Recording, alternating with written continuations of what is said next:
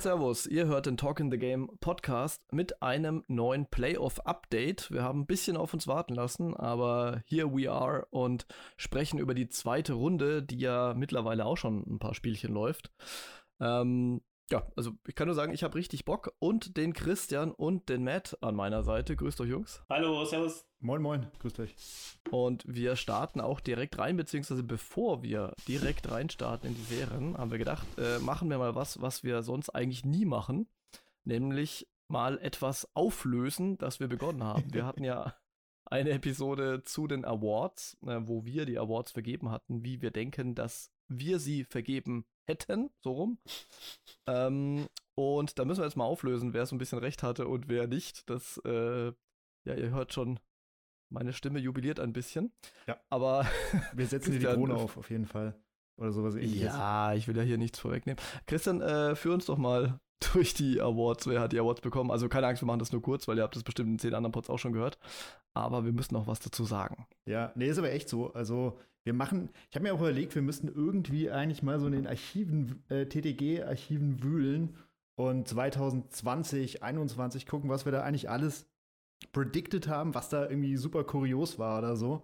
Ja. Ähm, und äh, ich weiß, vielleicht machen wir wirklich im Sommer, wenn Luft ist, mal einfach so eine Folge, äh, die Abrechnung oder sowas.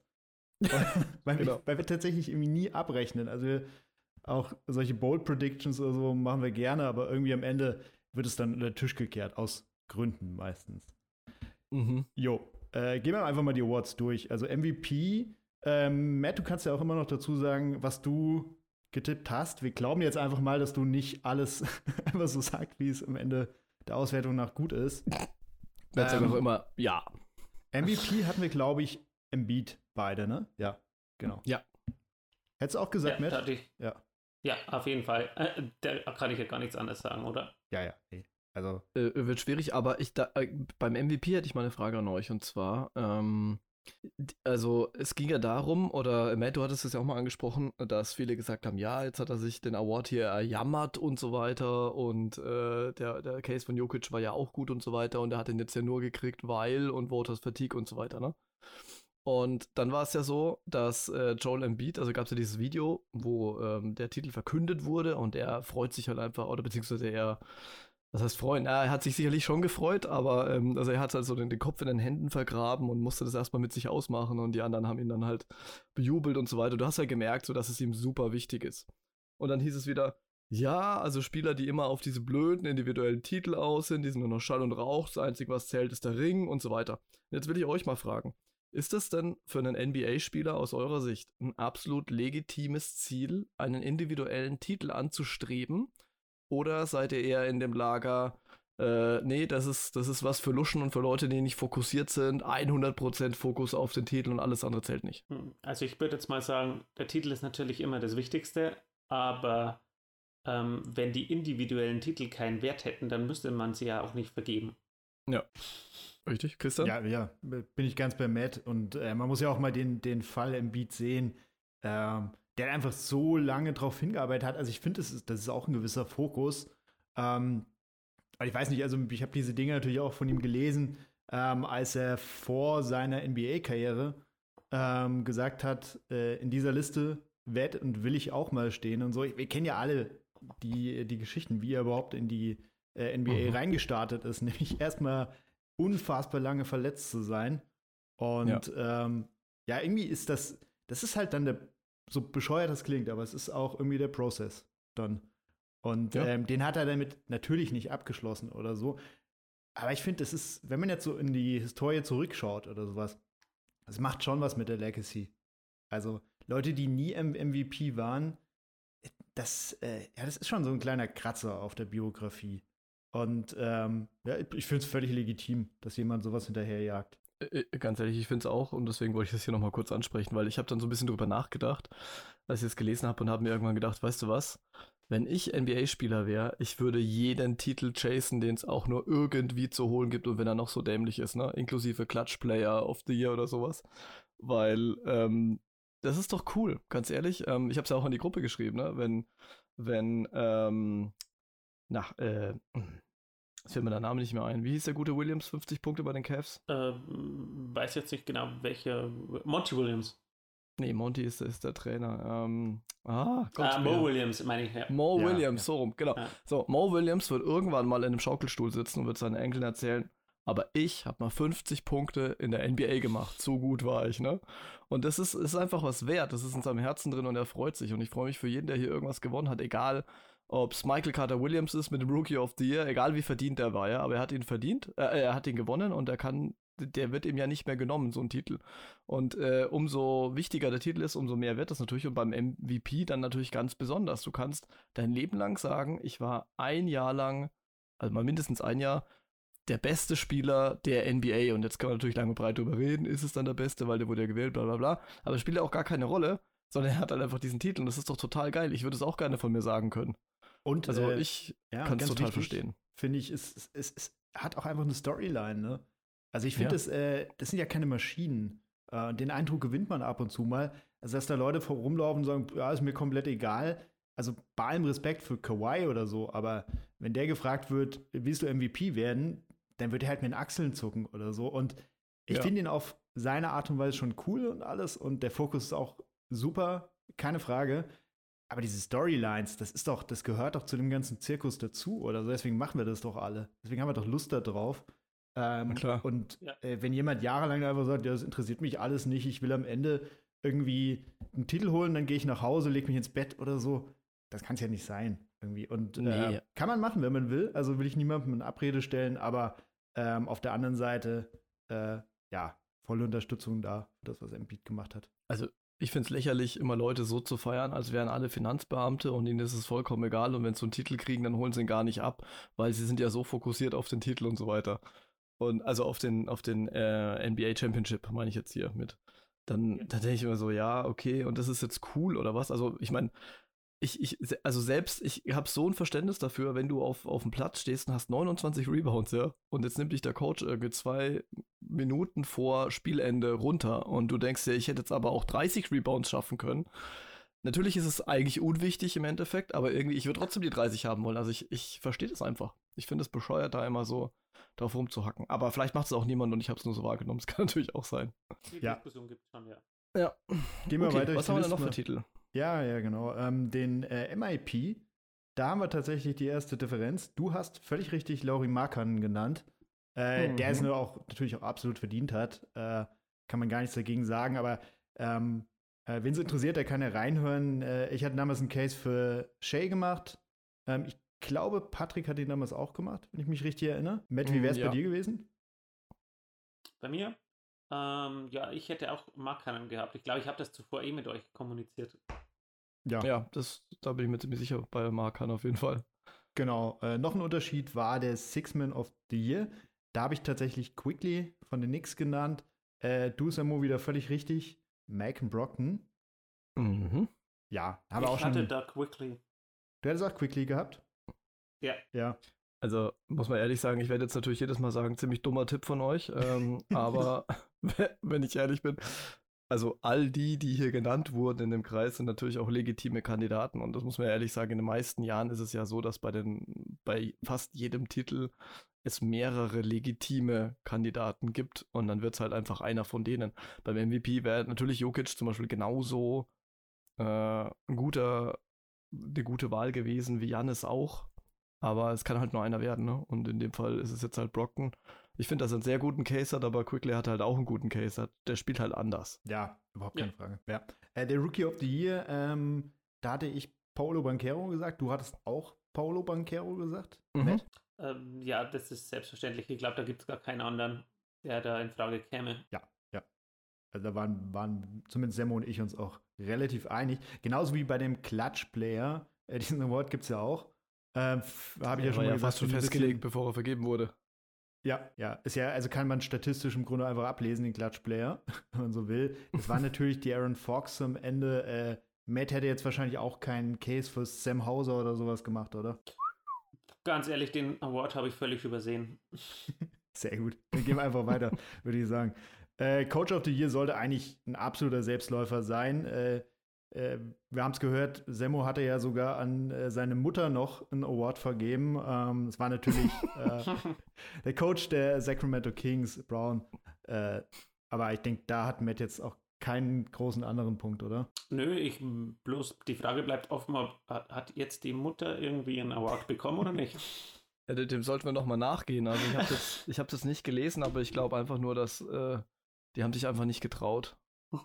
Ja, ich glaube, äh, Semmo wollte einfach der kompletten Familie im Endeffekt Awards geben, dafür, dass das so eindeutig war. Und äh, ja, auch die Familie hat das natürlich völlig verdient. Die ähm, Familie von Mike Brown, genau. Family Award ja. of the Year. Yes.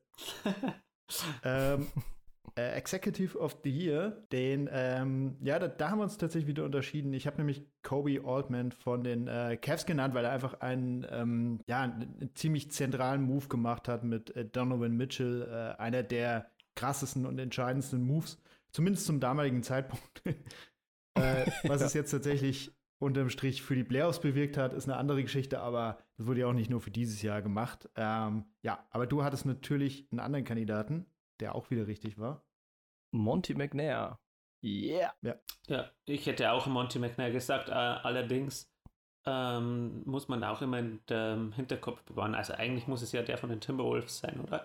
Die haben ja immerhin Gobert bekommen. die haben auf jeden Fall den, den, teuersten Deal abgeschlossen.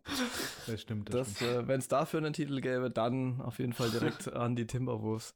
Ja, ich, also ich habe mir erst selber nicht so richtig geglaubt, muss ich ehrlich sagen, weil bei Monty McNair, ich meine, man hat immer so im Hinterkopf und da muss man sich ja schon von frei machen, wenn man über die NBA spricht, dass da halt einfach über Jahre komplette Grütze gelaufen ist ähm, in Sacramento. Und dass so dann plötzlich so von einem Jahr auf den anderen, wo wir letztes Jahr uns noch so drüber lustig gemacht haben, dass sie halt irgendwie 47 Cent darum laufen haben und so, dann jetzt ausgerechnet den Executive äh, of the Year nach ähm, Sacramento schanzen, da muss man sich selber schon Druck geben. Aber ich finde, er hat es verdient, der Gute. Ja, bei mir war es einfach das Ding, dass ich äh, gesagt habe, ich wollte nicht noch einen Award nach Sacramento geben. Ähm, kann ich aber auch verstehen, dass man es tut. Absolut. Und ist natürlich am Ende verdient. Und jetzt bin ich wirklich gespannt, äh, welchen Kandidaten Matt hat, weil wahrscheinlich hast du es mir mal irgendwann gesagt, aber ich weiß es einfach gerade nicht mehr. Ähm, den Defensive Player of the Year, da hatten wir tatsächlich, Patrick Semmo und ich, alle andere Kandidaten. Ich glaube, man mhm. kann irgendwie für alle argumentieren. Äh, Semmo lag wieder mal richtig mit äh, Jaron Jackson Jr. Ich hatte Evan Mobley genannt, den nicht so viele an 1 tatsächlich hatten. Ähm, war ein bisschen anderer Pick vielleicht. Ähm, und äh, Patrick hatte äh, Brook Lopez genannt. Wen hast du denn, Matt? Äh, ich hatte Brook Lopez. Hm. Ja, dann kann ich natürlich nur sagen, habt ihr alle ziemlich einen Quatsch gewählt. ähm, naja. ähm, ja, also auch da wieder ein ziemlich großes, legitimes Kandidatenfeld. Ich muss trotzdem nochmal hervorheben, weil mir das noch nie passiert ist, äh, dass ich einfach mal alle richtig habe. Das finde ich so großartig. Und ich habe es euch schon gesagt, mein Sportwetten, also ich habe ja kein Geld gesetzt, aber mein Sport Tippglück ist wahrscheinlich für die nächsten zehn Jahre wieder komplett aufgebraucht. Genau, deshalb wirst du morgen kein Lotto spielen wahrscheinlich. Mhm. Sehr gut. Ähm, jo, aber ähm, ja, Glückwunsch auf jeden Fall. Ich hatte dann richtig im Endeffekt, muss ich gerade mal durchzählen, ich hatte eins, zwei, drei, vier von acht, naja, 50 Prozent das ist, ähm, ich glaube, in du, LA würde man sagen, ähm, in LA würde man sagen, wenn wir irgendwie mal irgendwann an diese Dreierquote rankommen können, dann äh, wäre das wunderbar, aber wird wahrscheinlich nie passieren. Ja, nee, das, äh, also ob die 50 Dreier in der gesamten Serie noch hochchecken, das, das ist schon mal fraglich, aber da kommen wir auch dann gleich nochmal drauf zu sprechen. Gut, ähm, dann haben wir das durch. Ähm, ich habe mich ausreichend äh, selbst gefeiert, das finde ich schon mal gut. Und dann äh, sollten wir direkt mal in den Osten wandern zu den Heat gegen die Knicks. Eine jetzt schon, glaube ich, ziemlich legendäre Serie, weil extrem spannend. Hat einige Storylines zu bieten, aber äh, einige auch ganz anders, als wir ursprünglich mal dachten. Ne? Matt, ähm, hast du A reingeguckt und B, ähm, wie ist so, wie ist so dein, äh, wie ist so dein Gefühl vom Feeling her, wie Fat Tony jetzt sagen würde? Denn ähm, du hältst es ja dann schon tendenziell da eher mit den Knicks, oder? Ähm, nö, ähm, ich halte mit gar keinem. Also ich genieße die Serie einfach, weil ich so ein bisschen dieses 90er-Jahre-Feeling habe bei dieser Serie. Mhm. Und ich bin ein riesen Jimmy Butler-Fan und ich bin auch Fan von Bam Adebayo. Ich finde die beiden einfach klasse. Weniger Fan bin ich von Kyle Lowry. Äh, den mag ich nicht so gern. Aber auf der anderen Seite mag ich äh, Jalen Brunson, ähm, Josh Hart und ich bin halt auch Fan von Emmanuel Quickly. Also ich mag einzelne Spieler auf, äh, Spieler auf beiden Seiten. Aber so richtig Fan von einem Team bin ich nicht und deswegen ist es mir eigentlich relativ schnuppe, wer verliert. Deswegen finde ich es noch, äh, oder gewinnt, wer gewinnt, sagen wir so. Aber deswegen ist mir, finde ich es noch cooler, dass die Serie so spannend ist. Also mhm. gefällt mir richtig gut. Und ich habe das erste Spiel live gesehen und ich habe mich richtig geärgert, dass sich Jimmy Butler verletzt hat, weil das ist halt so ein, ja, es war so ein richtiger Downer irgendwie. Ja, es ist vor allem, es gab ja schon so viele Verletzungen in und vor den Playoffs und äh, in dem Moment, glaube ich, haben alle das gleiche gedacht, um Gottes Willen, nicht jetzt auch noch Jimmy. Das ist einfach so eine, so eine Verdrehung ähm, der, der, der, der, kompletten Serie letztendlich. Jetzt ist ja auch fraglich, ähm, ob er bei Spiel 3 dabei sein wird. Es kommen so vorsichtig optimistische Töne aus Miami, dass es klappen könnte. Ob das so eine richtig gute Idee ist aus medizinischer Hinsicht, das äh, ist jetzt vielleicht nur fraglich, weil es sah schon ziemlich übel aus, wie er da umgeknickt ist. Ja. Ähm, aber Christian, was äh, glaubst du denn? Also A wurde er als, als Playoff-Monster ähm, mal wieder unterschätzt, wie es eigentlich jedes Jahr ist. Und äh, welche Folgen wird er diese Verletzung haben? Äh, gehen wir mal davon aus, dass er nicht spielt nächstes Spiel. Ja, also erstmal diese Szene oder die, diese Schlussphase war ja völlig wild. Ne? Also äh, ich, ich weiß, es ging ja irgendwie uns allen so. Äh, jeder hat sich gefragt, was zur Hölle passiert da gerade? Also der war halt verletzt und hat äh, hat einfach weitergespielt. Ne? Mhm, ja. Also er kam halt auf den Chor zurück, irgendwie so. Und ich, ich habe ge das gedacht, was jeder wahrscheinlich gedacht hat. Naja, der nimmt halt seine zwei Freiwürfe jetzt und dann geht er wieder runter. Mhm. mhm. Stattdessen ist er halt einfach äh, weiterhin auf dem Court und äh, ist offensichtlich halt verletzt und kann absolut nicht spielen, was man jetzt auch im zweiten äh, Spiel der Serie ja gesehen hat. Ich weiß nicht, wer im Endeffekt die Entscheidung getroffen hat, ob das wirklich die Heat waren oder ob Jimmy einfach gesagt hat, ist mir egal, was ihr da redet. Ich bleib mal drauf auf dem Feld. Ja. Ähm, und ich weiß noch nicht wirklich, wie ich das finde. Also eigentlich ist es ja verheerend. Ähm, andererseits, wenn er nur in der Ecke geparkt wird und dann solche Dreier nimmt, wie er das gemacht hat, nämlich halt einfach einen Airball wirft, äh, weil er offensichtlich ja nicht mehr in der Lage dazu ist, überhaupt richtig zu werfen, äh, mhm. dann kann ihm auch nichts passieren. Und vor allem kann ihm nichts passieren, wenn die Knicks ihn dann gar nicht angreifen, was ich auch überhaupt nicht verstanden habe. Ähm, ja also ich weiß, weiß nicht, dass das vielleicht erstmal gefragt, habt ihr das, äh, habt ihr diese Taktik der Nix irgendwie nachvollziehen können? Also eigentlich, ich meine, das ist ja, ist jetzt kein böser Akt, wenn du den Spieler in Anführungszeichen attackierst, du musst ihn ja nicht umrennen oder sowas, ähm, aber ihn halt angreifst, äh, der gerade nicht in der Lage ist zu spielen, oder? Also ich, ich hatte den Eindruck, dass äh, Thips auf der Bank äh, sich irgendwie plötzlich für die Reinkarnation von Mutter Teresa gehalten hat und sich gedacht hat, wir müssen hier mal ein bisschen was Gutes auf der Erde walten lassen und äh, lassen den armen verletzten Menschen da mal in der Ecke stehen. Aber ich meine, im Grunde genommen hätten sie einfach knüppelhart jeden einzelnen Angriff über Jimmy laufen lassen müssen weil ähm, der wäre nicht um die Kurve gekommen, der hätte keinem folgen können, der hätte im Grunde gar nichts machen können. Das hätte natürlich dazu geführt, dass Jimmy dann irgendwie nach, nach sehr, sehr kurzer Zeit runtergegangen ist. Es kann natürlich auch sein, dass äh, Thips äh, quasi von hinten durch die Brust um die Ecke gedacht hat, um mal wieder fünf Sprichworte ineinander zu mixen, ähm, und sich gedacht hat, nee, wir dürfen den nicht attackieren, weil wenn wir nicht attackieren, dann bleibt er auf dem Feld, aber da bringt er offensiv auch nichts mehr und es ist immer noch besser, als wenn sie noch einen Shooter draufstellen. Also vielleicht war das super clever, aber das ist mir schon, also ich weiß nicht, es, also normales Verhalten, sagen wir so, wäre gewesen, einfach Jimmy konsequent zu attackieren und ich glaube, das hätte auch zu Punkten eindeutig geführt. Aber vielleicht, Matt, du bist ja Coach, vielleicht äh, hast hm. du da die Strategie erkannt. Nö, ehrlich gesagt, ähm, habe ich bloß gehofft, dass der irgendwie durch das Spiel kommt, Jimmy Butler. Mhm. Und ja, äh, habe einfach gehofft, dass es nichts Schlimmeres ist.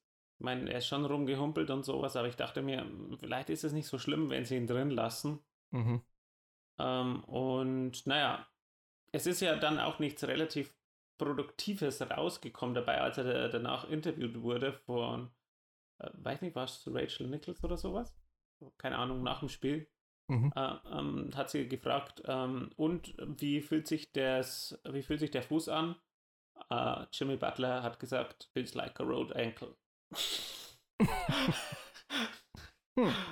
Ja, also äh, weiß nicht, ähm, ja, ich fand es einfach scheiße, dass das zum Schluss passiert ist und äh, wäre einfach eine bessere Serie, weil das Ganze nicht passiert. Aber ob da was das jetzt taktisch dahinter gesteckt ist ähm, von den Knicks, weiß ich nicht, ganz ehrlich gesagt. Ja. Hm. Also ich, ich finde es halt, um, um auf deine ursprüngliche Frage, Simon, zurückzukommen, nachdem ich zehn Kurven hm. geschlagen habe, natürlich. Ähm, welche Folgen hat das jetzt? Also klar, wenn Jimmy Butler nicht spielt, dann sind die Knicks der klare Favorit. Wir haben jetzt gesehen ja. in Game 2, ähm, dass die Knicks offensichtlich, auch wenn Jimmy nicht dabei ist, gar nicht so einfach äh, die Siege nach, nach Hause fahren. Äh, das liegt aber, glaube ich, vor allem daran, dass, dass Eric Sprostra einfach einer der besten Coaches der Liga ist nach wie vor. Also der ja. aus allem irgendwie noch etwas zusammenstrickt. Weil, wenn wir ganz ehrlich sind, also Matt hat schon angesprochen, Kyle Lowry, äh, der lädt jetzt nicht da irgendwie dazu ein, dass wir irgendwie als Zuschauer vor Freude irgendwie durch den Raum tanzen oder so. Und Bam Adebayo ist halt irgendwie, weiß nicht, schwankt halt brutal in seinen offensiven Leistungen, auch wenn er defensiv natürlich überragend ist. Und da sind halt mhm. ganz viele Pieces dabei im Kader, die, weiß nicht, die können halt nicht so übernehmen, wie das, wie das Jimmy machen könnte. Und äh, das Ding ist auch, ja, äh, ich glaube, ein ganz großer Unterschied bei den Heat war halt natürlich jetzt, dass sie die Würfe getroffen haben. Und ja. ähm, das liegt zum einen natürlich dran, triffst du die Würfe oder triffst du sie nicht. Das kann halt mal passieren oder nicht. Ähm, aber zum anderen liegt es natürlich auch ein bisschen an Jimmy, ne? Also dadurch, dass er so unfassbar viel Aufmerksamkeit auf sich zieht und äh, quasi in die Midrange irgendwie sich, ja, fast mit dem Liegestuhl reingesetzt hat. Äh, dadurch hast du natürlich die ganzen anderen Spieler um ihn herum, äh, die dann viel bessere Würfe bekommen. So, und das ist ja auch nicht mehr der Fall, wenn er nicht da ist, ne? Also. Nein, das stimmt. Also er zieht ja Verteidiger ohne Ende. Und was halt krass ist irgendwie, finde ich, dass jetzt ist der Star nicht dabei und dann muss man sich ja mal angucken, wer, wer läuft denn da eigentlich so auf bei den Heat, ne? Und jetzt nehmen wir Bam Adebayo mal raus. Ähm, und dann hast du halt einen steinalten ähm, Kyle Lowry und dann hast du halt lauter Leute, die ja noch nicht mal gedraftet wurden. Also ursprünglich, ne? Die sich die Heat irgendwann mal so zusammengepflückt haben und gedacht haben, es könnte was werden. Die Heat hatten in dem Spiel 70 Punkte von ungedrafteten Spielern. Das ist richtig, das ist richtig krass. Und äh, wenn man sich überlegt, wer da so rumläuft, also äh, rein vom Namen her, dann muss es einen schon wundern, dass sieben Minuten vor Schluss ähm, die, äh, die Knicks noch sechs Punkte hinten lagen. Die haben dann auf und überholt und haben sich dann das Spiel geholt. Aber im Grunde ähm, hat Miami das ganze Spiel mal wieder auf seine ganz eigene Art ähm, geschaukelt. Und das ist jedes Mal wieder was, was mich komplett überrascht. Und dann gibt es plötzlich Leute wie, wie Gabe Vincent oder so, ja, vor zwei Jahren hätten den wahrscheinlich irgendwie äh, 80 Prozent nicht mal gekannt oder vor drei Jahren. Und ähm, jetzt steht er plötzlich da in den Playoffs und bringt unfassbare Leistungen oder Caleb Martin oder sowas. Das ist schon, ist schon richtig krass. Und bei Bam Adebayo, ich, ich, ich hader irgendwie so ein bisschen mit ihm, weil ähm, das klingt jetzt blöd, aber streng genommen müsste er viel besser sein, als er ist. Also er ist ähm, in vielen Matchups zum Beispiel ein unfassbar guter Verteidiger. Er ist sicherlich einer der wenigen Leute, die wirklich konsequent ähm, gegen ähm, Janis Antetokounmpo gegenhalten können und so weiter und so fort. Aber wenn man so seine Offense sieht und wie, er, wie pomadig er da oft agiert und, und irgendwie dann den Wurf nicht nimmt, dann passt, ähm, wäre jetzt halt nicht irgendwie so ein, so ein fancy Pass à la Jokic, sondern halt einfach dann nochmal raus. Und hin und wieder, da, da packt sie ihn dann, das siehst du dann so richtig, hat man in Spiel 1 auch ganz gut gesehen, wo er ein paar Mal so diese fast schon ein bisschen übertriebenen Spin-Moves zum Korb genommen hat. Und dann ist wieder irgendwie nichts. Und ich weiß nicht so recht, was ich so wirklich offensiv mit dem anfangen soll. Und trotzdem funktioniert das Ganze irgendwie und trotzdem kommt dieses Team voran. Und sollte es wirklich so sein, dass Jimmy in Spiel 3 wieder spielt, weil er, keine Ahnung, irgendwie Eisentabletten gegessen hat und deswegen jetzt einen Eisenfuß hat, ähm, oder keine Ahnung was, ähm, dann, dann wäre das natürlich für die Heat dann wieder ein ziemlicher Push. Und die Knicks müssen sich, also ich sage jetzt nicht, dass die Knicks da keine Chance haben, die können das Spiel auch gewinnen, aber ähm, die müssen sich dann schon noch mal ein paar Überlegungen mehr machen, wenn denn die ganzen Ergänzungsspieler der, der Nix so weiterspielen, äh, der Heat so weiterspielen. Und was ich spannend fand, habe ich jetzt noch gelesen, ähm, die Heats sind ja das Team, das über die Regular Season am meisten äh, Zone gespielt hat, defensiv von allen Teams. Und zwar mit, mit riesen, riesen Abstand. Und was sie hier auch wieder gemacht haben in den Playoffs ähm, und gerade in Spiel 2, sie haben noch viel mehr Zone gespielt als in jedem anderen Playoff-Spiel vorher. Und haben damit die äh, Knicks völlig also aus dem Konzept gebracht kann man fast schon nicht sagen, weil eigentlich musst du ja ein Konzept dafür haben, weil du ja weißt, dass die Heat das machen. Aber irgendwie hat es nicht so richtig äh, funktioniert. Und dadurch zwingen sie natürlich den Gegnern einen sehr, sehr langsamen Spielstil auf. Also das Spiel insgesamt hatte die langsamste Pace oder ist tight für die langsamste Pace der kompletten Playoffs bisher. Und dann ist es halt wirklich so ein Halbfeld hauen und stechen. Und das ist was, wo die Heat offensichtlich ziemlich gut mit klarkommen. Was nicht so gut funktioniert, ist natürlich, wenn sie Fast Breaks irgendwie sich fangen müssen. Aber bisher sind sie sehr effektiv darin, sowas zu verhindern. Und ich würde nur sagen, ja, das Spiel ist verloren. Ähm, aber sie haben eins gemobst äh, in New York. Jetzt geht es zurück nach Miami und ähm, das könnte schon spannend werden, wenn Jimmy wieder zurückkommt. Ja, genau. Ja. Und äh, du hast vor allem natürlich das Thema Shooting, was ich eben schon mal angesprochen habe. Ich habe das letztens schon mal irgendwann vor den Playoffs gesagt. Äh, die Heat waren ja in der letzten Saison des, äh, in der Regular Season das Nummer 1 äh, Team bei der Dreierquote und waren jetzt in dieser ja. Regular Season auf Platz 27. Ich habe damals schon gesagt, es kann natürlich immer mal sein, dass du ein bisschen aufsteigst in der Quote, ein bisschen abfällst oder sowas.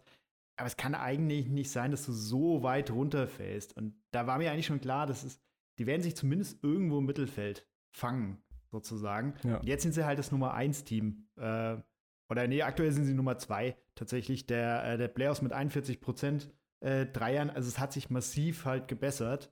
Ähm, auch wenn es in Game 2 mhm. jetzt nicht mehr ganz so der Fall war, aber haben halt trotzdem hohes Volumen, deswegen viele getroffen. Und ja, Nix sind halt auf der anderen Seite letzter, ne? Äh, in, dem, in dem Bereich. Aber das ist halt schon der große Unterschied, den man irgendwie fälschlicherweise unterschätzt hat. Das ist wie bei so vielen Dingen bei den Knicks. Es wird jedes Mal unterschätzt, dass Jimmy Butler äh, in den Playoffs so viel besser ist als in der Regular Season. Es wird jedes Mal ja. unterschätzt, dass Eric Spoelstra einfach ein extrem guter Coach ist und ja. jetzt wurde halt das Shooting nach diesem dezenten Hinweis, dass sie letztes Jahr das beste Team waren, äh, wurde auch wieder unterschätzt. Und ja, zusammengefasst, irgendwie die Heat werden vielleicht ein bisschen zu sehr unterschätzt hin und wieder. Ja, man sieht halt auch, dass der hier ein sehr, sehr guter Coach äh, gegen einen nicht ganz so guten Coach äh, antritt. Ähm, ich finde halt, was, was Boystra aus, aus den Heat rausholt, ist halt unfassbar gut. Äh, und ja, ich weiß nicht, da, wenn es dann von der Defense her wirklich ein bisschen so dagegen gehalten wird, jetzt nicht so wie in der Cavs-Serie, da wo die Cavs ja wirklich total unterlegen waren am, beim Rebound vor allem und beim Hustle. Ja. Äh, ja, das war ja einfach grausig. Ähm, und dann, aber jetzt hast du halt ein richtig ekliges Team, das da dagegen hält. Und da ist halt dann auch ein Bam Adebayo wichtig mit seinen acht Rebounds im zweiten Spiel und der halt so ein bisschen so das All-Around-Game mitbringt, mhm. ähm, der so ein bisschen der Kleber ist, so in diesem Team, ähm, der das ganze Team zusammenhält. Da hast du halt einfach äh, dann einen ganz anderen Gegner gegen dich, äh, einen viel ekligeren Gegner und dann ist dann plötzlich mit, mit dem Coaching nicht mehr so weit her von, äh, von Thips. Und da möchte ich jetzt mal sehen, was er da für eine Antwort hat im dritten Spiel, beziehungsweise ja, sie haben ja das Spiel eh noch gewonnen. Aber es war halt ziemlich knapp. Also ohne Jimmy Butler 111 zu 105, äh, obwohl man selbst fast vollzählig war oder vollzählig eigentlich. Ähm, das ist schon das ist schon eine Ansage von den Heat, würde ich sagen, eigentlich. Ja, und ohne Tyler Hero, also im Prinzip äh, ohne die zwei äh, designierten äh, Topscorer des Teams, wenn man so will. Ja. Ich meine, man, man muss äh, Thips äh, schon absolut zugute halten. Also ähm, Hätte ich jetzt auch so nicht gedacht. In der, in der äh, ersten Runde hat er natürlich auch unfassbar viel aus seinem Team rausgeholt. Also mit welcher Leidenschaft und Energie die gespielt haben, ähm, das fand ich schon krass ähm, und muss man auch echt anerkennen, das war richtig gut von den Knicks. Ähm, war auch im Gegenzug, ehrlich gesagt, ziemlich schlecht von den Cavs, weil ich hatte den Eindruck, dass wirklich in jeder Minute dieser ganzen Serie die Cavs, was das Energielevel und das persönliche Involvement von allen Spielern irgendwie anbelangt, einfach deutlich hinter den anderen zurückstehen. Und das, obwohl ähm, die Knicks ja auch im Spieler drin haben wie Julius Randle, dem man immer ganz gerne mal äh, vorwirft, dass er irgendwie nicht so richtig äh, engagiert ist, also vor allem in der Defense. Ähm, da muss man sagen, nee, das hat, das hat Thips extrem gut hingekriegt, aber du hast natürlich recht, ähm, rein so Access and O's äh, Coach-mäßig ist er vielleicht nicht mehr ganz so on top ähm, und halt äh, so wirklich auf der Höhe der Zeit. Und das ist halt Eric Spolstra definitiv. Also ich bin sehr gespannt, wie es weitergeht. Ähm, wie gesagt, ich sehe jetzt da äh, kein Team wirklich mit Vorteil oder so. Ähm, ja, jetzt schon die Knicks mit den, mit, mit den Verletzungen bei den. Nee, nee, also ja, genau. genau. Also ich und, und vor allem, hm? eine Sache muss man sagen, die Knicks können also ich weiß nicht, was die alles für Stoßgebiete zum Himmel äh, ähm, lassen können, wird der, die ganzen Knicks-Fans vor allem, dass die äh, Josh Hart geholt haben. Das, der ist so ja. unfassbar gut. Ah, der ist so unfassbar gut, der Junge. Und der passt einfach so gut neben Brunson. Ähm, und ja, das ergänzt sich einfach so perfekt. Das ist einfach richtig, richtig gut, was die spielen. Extrem. Christian, wie wichtig sind die Bigs der Knicks? Denn die spielen ja wirklich eine, eine sehr, sehr wichtige Rolle in dem Spiel, oder? Ja, ja, total. Ähm, das, das Witzige ist ja, dass die Knicks eigentlich sehr ineffizient sind. Ne? Also True Shooting, Platz 14 von 16 von allen Playoff-Teams müsste man ja eigentlich meinen, mhm. wie können die eigentlich eine gute Offense haben, wenn die gar nichts treffen? Und eine der Lösungen, das ist jetzt nicht die einzige Lösung, die die Knicks haben, ist halt, dass sie sich unglaublich viele zweite Chancen erarbeiten. Ne? Und das ist natürlich namentlich vor allem Mitchell Robinson, äh, aber auch so durch die Bank weg andere. Also ich meine, sehr Hartenstein macht auch einen guten Job, aber es gibt halt verschiedene Spieler, die dann auch am offensiven Brett gerne mal was einsammeln. Und ähm, ja, das sorgt halt dafür, eigentlich hat dieses Team eine recht langsame Pace und wissen, also muss man kein großer Mathematiker sein, wenn du eine recht langsame Pace hast, hast du halt relativ wenige Possessions. Und ähm, mhm. dass sie halt so viele Offensivrebounds sammeln, sorgt aber dafür, dass sie halt eine Menge mehr Possessions haben. Und ähm, ja. ja, und die nächsten Chancen nutzt du dann halt teilweise wieder. Kriegst auch zum Teil äh, sehr einfache zweite Chancen dann. Ähm, ja, und kannst dann unterm Strich halt offensiv wesentlich mehr rausholen. Also das, das klingt so banal irgendwie, dass da jemand ist, der, der ein paar Bälle einsammelt oder so, aber hilft halt den Knicks gerade in engeren Spielen enorm, ne? weil sie dadurch dann äh, doch einen enormen Vorteil haben. Und ähm, ja, ich meine, wir wissen auch alle Mitchell Robinson oder so, der macht jetzt nicht so unfassbar viel andere Sachen. Also, das ist ja jetzt kein super filigraner Tänzer auf dem Feld oder sowas. Ähm, wobei Isaiah Hartenstein tatsächlich, äh, so was sein Passing und so angeht, ja schon dann nochmal ein anderes Level ist in dem Bereich. Ja, aber ich, ich finde, die Bigs spielen halt eine erstaunlich große Rolle bei den Knicks. Mhm. Das Einzige, was mir so aufgefallen ist, äh, so ein bisschen negativ, aber man kann es auch schon irgendwo nachvollziehen, ist, dass äh, in Spiel 1 war ja Julius Randle ähm, draußen gesessen und äh, da hat äh, Phipps dann Obi Toppin reingeschmissen in die Startformation, 31 Minuten gespielt. Auch ein richtig gutes Spiel gemacht, ne? 18 Punkte, ähm, äh, gut, also 4 aus 11 Dreiern ist jetzt keine Mörderquote, aber ich meine, der, der Junge hat 11 Dreier genommen, ja, das ist schon ziemlich krass.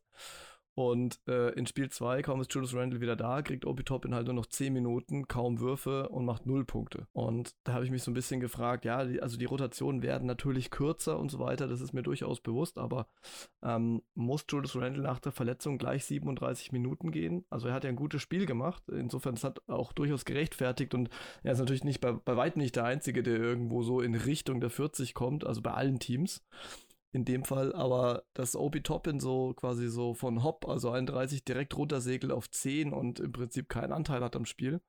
Das tut mir immer ein bisschen leid für den Jungen, weil ich finde, dass der, wenn er spielt und wenn er das Vertrauen kriegt, ähm, wirklich, wirklich gute Minuten geht. Ja, auf alle Fälle. Bin schon ein bisschen Fan von Obi Toppin.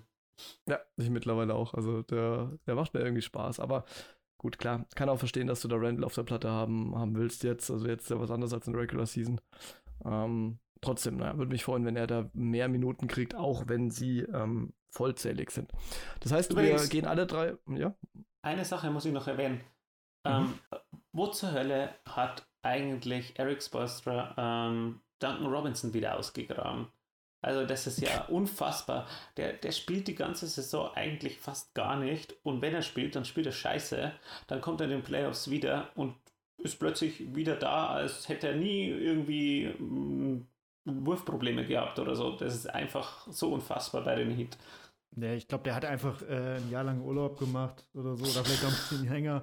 Und das war ein Doppelgänger. Wir dachten, das sei Duncan Robinson. Und äh, das war nicht wirklich. Das war Duncan Robertson oder irgendwie sowas. genau. Ja, oder Tim Duncan in Verkleidung äh, beim am Dreier oder so. Wobei man, man sagen muss, äh, wir, wir haben schon immer so Kurzzeitgedächtnis. Das muss man, muss man äh, NBA-Fans da schon zugestehen und uns natürlich auch. Denn Duncan Robinson in Spiel 1, welche Quote hat er geworfen von Downtown? Hm, keine Ahnung. 0%, also 0 aus 5. Und äh, jetzt im zweiten Spiel waren es 37% 3 aus 8. Ähm, ja, also er ist, sagen wir es mal so, vom alten Duncan Robinson schon noch ein bisschen entfernt. Ähm, aber man neigt dann immer so dazu, die letzten Spiele dann so zu bewerten und halt zu sehen, dass irgendwie ein, zwei Dinger, äh, die halt wichtig sind, reingehen. Also er hat jetzt einfach in, den, in dieser Serie halt drei Würfe getroffen. So. Okay. das, das äh, geht noch, aber ähm, ja, mir kam es zwischenzeitlich auch so vor, muss ich gestehen. Und auch in der letzten Serie. Also irgendwie ich, äh, es, es ist wohl so, dass die Heat es schaffen, die Leute einfach auf Punkt zu motivieren und dann irgendwie was rauszuholen. Und das ist schon was Besonderes, auch wenn eines Gelaber von der Heat Culture und so weiter immer nervt, aber da ist offensichtlich was dran. Das muss man schon festhalten. Das heißt, wir gehen alle drei davon aus, dass die Heat, wenn Jimmy spielen kann, und jetzt gehen wir mal davon aus, dass wenn er spielen kann, dass er dann auch, äh, sagen wir mal, irgendwo nah Richtung 100% spielt, ja, oder meinetwegen mit 80% oder sowas dass die Heat dann schon leicht favorisiert sind, Stand aktuell, und wenn nicht, die Knicks, oder? Würde ich so ja. sagen, ja. Ja, denke ich, kann man so sagen. Also zumindest, wenn Jimmy dabei ist und annähernd bei 100 Prozent, dann wird es eine sehr lange Serie und ich glaube nicht, dass die Heat in der Lage sind, wenn er gar nicht mehr zum Beispiel dabei ist, dass die jetzt jedes Spiel mhm. so aufdrehen, wie dieses Jahr in Game 2, auch wenn sie verloren haben, gemacht haben. Also ich denke, das kann man so sagen, wie du es gerade gesagt hast. Genau. Ja, okay. Dann sind wir uns einig. Und wandern ein Stückchen nach ja gut, also aus Celtics Sicht ein Stückchen nach oben auf der Karte und aus äh, Philly Sicht ein Stückchen rüber oder so schräg runter. ähm, und äh, schauen uns mal die Serie des Sixers gegen die Celtics an. Es ist, das ist auch so eine Sache irgendwie, ne? Weil, ähm, na gut, kann, kann ich ja vielleicht später noch was dazu sagen. Also, jetzt, äh, die, die Celtics haben Spiel 1 verloren zu Hause, haben sich dann Spiel 2 ähm, in relativ dominanter Manier ähm, geholt, haben jetzt natürlich zu Hause eins hergegeben und müssen jetzt schauen, dass sie dann äh, in Philly ähm, ein Spiel klauen, mal mindestens, dass das Ganze wieder ausgeglichen ist und sie nicht ihren Heimvorteil dahergeschenkt haben. Ähm, gleichzeitig war es ja so, dass in Spiel 1 Joel Embiid gar nicht mitgespielt hat, also der designierte MVP jetzt und trotzdem hat man verloren, in Spiel 2 war er wieder dabei und man hat äh, gewonnen also alles ein bisschen verdrehte Welt insgesamt. Und äh, Matt, wie hast du denn die Serie so bisher erlebt als äh, Hardcore Bus-umschubsender Sixers-Fan, so könnte man sagen, oder? Okay, also ich als Sixers-Fan sehe es so, dass mir bewusst war, dass es Minimum eine Klatsche gibt gegen die Celtics. Ähm, mir mhm. war es aber wichtig, dass sie das erste Spiel gleich gewinnen. Denn das ist immer so fürs Feeling ganz gut, wenn man die Serie splitten kann. Mhm. Und ähm, da war es für die Sicherheit ganz gut, dass man das erste Spiel gewinnt, ob jetzt Embiid dabei ist oder nicht. Ähm, ich persönlich fand es ganz gut, dass Embiid nicht dabei war, denn ich finde, ein nicht fitter Embiid ist nicht so gut ähm, wie ein fitter Paul Reed. Ähm, und da habe ich mir gedacht, äh, hätte, hat man größere Chancen mit einem fitten Paul Reed zu gewinnen, ähm, weil Harden und Paul Reed, das passt einfach unfassbar gut zusammen. Ähm, der mit seinem Speed einfach zum Korb ziehen kann, also Paul Reed, als wenn er abrollt. Ähm, und ein, ein, ein, ein, ein humpelnder Embiid, also ein einbeiniger Embiid, dem fehlt es halt auch dann beim Ab Abrollen an Speed und an Beweglichkeit und ja, der muss halt dann alles aus der Midrange ballern. Und das reicht halt gegen die Celtics nicht. Das ist zu eindimensional. Und das hat man ja dann in Spiel 2 gesehen. Gut, das, hat, das haben andere Faktoren auch mitgespielt, dass zum Beispiel Harden das Wasser nicht getroffen hat, äh, wenn er auf dem Schiff gestanden ist. Aber ansonsten, ja, hm, würde ich sagen, ähm, ist alles so, wie ich es mir erhofft habe. Und jetzt schauen wir mal, wie es in Philadelphia weiterläuft. Ja, ähm, in Spiel 2 war Embiid ja dabei, da war er aber allerdings ganz offensichtlich nicht bei 100%. Und in den 26 Minuten, in denen er gespielt hat, hat er dann letztendlich 15 Punkte gemacht, äh, nur drei Rebounds geholt und insgesamt auch nur neun Würfe losgeworden. Ähm, also das ist nicht so ganz rund gelaufen und das streicht natürlich das, was du sagst. Wenn er nicht zu 100% fit ist, dann ja, muss man immer so ein bisschen gucken, irgendwie, was kriegt man davon und lohnt sich das, ne? Oder lohnt sich dann nicht eher, jemanden da noch so ein bisschen ausruhen zu lassen? Soweit ich weiß, äh, steht er jetzt für Spiel 3 wieder unter Probable oder sowas. Also er ist, äh, ist noch nicht ganz äh, sicher, dass er spielt. Gehen wir mal davon aus, dass er möglicherweise noch weitere Spiele verpassen könnte, Christian, rechnest du den Sixers dann Chancen aus oder würdest du sagen, es steht und fällt mit der Anwesenheit von Embiid? Also ich glaube, er hat Andeutungen gemacht, ähm, dass er wieder an Bord ist oder dass es recht wahrscheinlich ist, dass er wieder an, an Bord ist. Also ich gehe eher davon aus, äh, dass er dabei. Äh, generell muss man sagen, ich glaube nicht, dass die Sixers, ähm, wenn Embiid jetzt die komplette Serie ausfällt, also den Rest der Serie, dass sie dann die Serie gewinnen können normalerweise. Also ich glaube, dann sind, da sind mhm. die Celtics einfach zu stark unterm Strich. Also ähm, ich habe schon vor der Serie war ich mir sicher, wenn Embiid jetzt komplett ausfallen sollte, für die kompletten Spiele der Serie, äh, dass die Sixers trotzdem in der Lage sind, äh, ein oder mehrere Spiele zu gewinnen. Auch ohne ihn. Ja, weil das vergisst man manchmal auch ein ja. bisschen, äh, welche Spieler da so auf dem Court stehen. Ne? Also ich meine, Harden hat ja schon eine gute Regular Season gespielt. Terrace Maxi wird halt immer besser. Tobias Harris wird meistens komplett vergessen. Und da sind ja auch noch eine Reihe andere Spieler, so die in der Breite ein ganz gutes Playoff-Team stellen. Deswegen hat es mich jetzt nicht irgendwie massiv überrascht, dass sie mein Spiel gewinnen, äh, wenn Embiid nicht dabei ist. Ich glaube halt nicht, dass sie dann die Serie gewinnen könnten.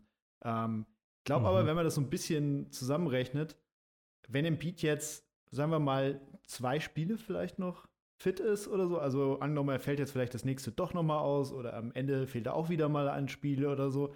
Ich glaube, dann können sie trotzdem gewinnen. Also es, ich, ich würde dem Ganzen so sowas geben wie lass Embiid mal zwei Spiele richtig fit sein noch und dann können sie es schaffen, weil es wird vielleicht nicht der letzte Sieg ohne Embiid äh, gewesen, gewesen sein. Ja. Aber sonst ganz generell äh, hm. ist halt eine Achterbahnfahrt, ne? Also, das, ja. das habe ich jetzt gerade so richtig gemerkt. Ähm, das erste Spiel war so dieses typische Ding, äh, dass ich gemerkt habe, ich schaffe es einfach nicht, mich äh, nicht spoilern zu lassen. Also ja. ich habe alles getan dafür, nicht gespoilert zu werden den ganzen Tag über. Ich konnte es halt nicht schauen. Ich konnte es irgendwie erst so Richtung Abend gucken. Äh, fing dann morgen schon irgendwie an, als Benne geschrieben hat, ähm, äh, ich will absolut nicht spoilern, aber war ein richtig geiles Spiel. äh, wo ich schon denken konnte, okay, es war jetzt wahrscheinlich kein irgendwie plus 20 oder plus 30. Das wusste ich dann schon mal. Irgendwann im Laufe des Tages äh, habe ich dann, nachdem ich ungefähr zehn Push-Nachrichten und alles weggeswischt habe, ähm, habe ich dann irgendwann das Wort Harden dann doch gelesen. Dann konnte ich mir schon so ein bisschen was denken. Ja. Ach, das ist immer so was, was ich, was ich hasse. Vor allem, das Ding ist ja, wenn, wenn man so leicht gespoilert wird, dann dann merkst du so richtig, wie der Kopf im Hintergrund arbeitet. Also du siehst ein ja. Bild, im Grunde genommen sagt es erstmal noch gar nichts. Und dann denkst du, okay, jetzt aber auch nicht dran denken, weil nicht, dass ich dann irgendwie und im Hintergrund denkst du dir dann aber so, hm, also wenn ich den Namen gehört habe und das Bild gesehen habe, das würden die ja eigentlich nur bringen, wenn sie über den Gewinner sprechen, es sei denn, er hat sich verletzt. Aber das wäre jetzt auch blöd. Und weißt du, und dann, dann grübelst du so und am Ende wirst du wirklich gespoilert, weil du dir dann, obwohl du versuchst, krampfhaft an was anderes zu denken, es dir so im Hinterkopf zusammensetzt. Ja, genau. Und heute habe ich es anders gemacht. Heute habe ich mir gedacht, ich stelle mir den Wecker wirklich auf 6 Uhr und äh, guck das einfach morgens. Wow. Lass wirklich, pack das Handy nicht an, nix und so, dass ich auf keinen Fall irgendwie gespoilert werden kann. Ja, und dann habe ich dann zum Frühstück äh, diese Klatsche gesehen, in der die Celtics irgendwie, ja, die, die äh, Sixers komplett aus der Halle geschossen haben. Also mit diesem Dreierspektakel. Also es war ja war ja super wild dann am Ende. Also ich habe dann gelesen am Schluss 20 Dreier waren es, die sie getroffen haben. Es hat sich aber irgendwie angefühlt wie 30 oder 40. Also das ist ja alles ja. komplett gefallen. Und die Sixers hatten was, ich glaube, sechs oder so. Ne? ja. Getroffene, ne? Ja. Genau, genau. Das wird jetzt auch nicht immer so laufen. Also die Celtics haben insgesamt 51 Würfe von Downtown genommen zu 30. Äh, Brockton Williams von der Bank zusammen alleine 10. Und bei den Sixers hatte halt Harris als einziger zwei, sonst hatte jeder maximal einen. Und äh, ja, du hast, finde ich, du hast schon einen Unterschied gemerkt, auf jeden Fall. Ähm, also so was Rim Protection natürlich angeht. Ähm, aber die Celtics haben halt einfach ganz andere Abschlüsse gehabt, ne? Also, sie haben mhm. nach wie vor natürlich die Midrange ziemlich vermieden, so. Ähm, aber haben jetzt weniger am Ring, weniger in der Zone abgeschlossen, halt von draußen einfach richtig losgelegt. Ähm, Sixers haben auch mehr Freiwürfe nehmen können. Ich glaube, das könnte noch so ein Schlüssel werden. Also Sixers sind halt, es, für manche ist es sehr langweilig, aber es kann halt effektiv sein. Sehr gut da drin, sehr häufig an die Linie zu gehen. Und das könnte ja. noch mehr werden, auf jeden Fall, denke ich. Das schon, ja. Also ich, ich muss ganz ehrlich sagen, ich bin nach wie vor der Meinung, die Serie wird entschieden durch den Fokus der Celtics, weil ähm, wenn du dich erinnerst, wir haben ja im Pod vor der Serie, habe ich ja mal wieder mein Unbehagen den Sixers gegenüber äh, kundgetan, äh, den, den, den Celtics gegenüber, sorry, weil ich immer so ein bisschen den, den Eindruck habe, dass äh, bei denen so der Schlendrian einkehrt, wenn sie es nicht so richtig ernst nehmen. Und ich glaube auch, dass es in Spiel 1 so war tatsächlich. Haben sich gedacht, okay, gegen die Sixers, boah, da müssen wir uns richtig reinhängen. War es im Beat spielt nicht? Hm, dann können wir es ein bisschen lockerer angehen lassen. Und es war dann auch prompt der Fehler. Weil äh, man kann ihnen ja jetzt nicht äh, unterstellen, dass sie oder vermutlich, ja, so aus, aus unserer Zuschauersicht, ähm, dass sie sich da komplett reingehangen haben. Jetzt in Spiel 2 haben sie es allerdings und prompt lief es natürlich ganz anders. Also jetzt mal allein so im Vergleich Spiel 1 26 Dreier genommen, in Spiel 2 51 Dreier, also einfach mal das Doppelte hochgecheckt und die auch wesentlich besser oder ne, also schon besser getroffen. Ähm, man hat dann Ende des dritten Viertels schon mit 92 zu 65 geführt. Also das war ja schon dieses Blowout, wo dann klar war, okay, ähm, am Schluss kann man es dann wirklich ein bisschen ruhiger angehen lassen. Und der Fokus war halt komplett drin. Man hat es in der Defense gemerkt, also die, die, die der, der Celtics gegenüber Harden, vor allem natürlich in Form von Jalen Brown oder in Person von Jalen Brown, ähm, die war schon erstickend, ähm, muss man ganz ehrlich sagen. Und man hat halt auch von den Ergänzungsspielern beziehungsweise von der Bank halt viel mehr bekommen. Also 37 Bankpunkte im Vergleich zu 14 Bankpunkten bei den Sixers kann man sagen, rundum eine bessere Leistung der Celtics. Wie gesagt, weil sie eben wirklich zu 100% Gas gegeben haben. Und ich weiß halt nicht, ob ich da die ganze Zeit drauf setzen kann. Weil ich, ähm, wir haben es jetzt in der Saison gesehen, erste Saisonhälfte grandios gut. Dann so, hm, ja, so ein bisschen abgefallen, so. Und immer mal so enge Spiele verloren, weil man einfach nicht die 100% gegeben hat. Wenn die Sixers die 100% geben, wenn sie sich motivieren können, sind sie aus meiner Sicht nach wie vor das beste Team, also jetzt sind ja die, die Bugs raus, äh, die hätte ich eigentlich davor gehabt, aber die haben sich jetzt nicht unbedingt dafür qualifiziert.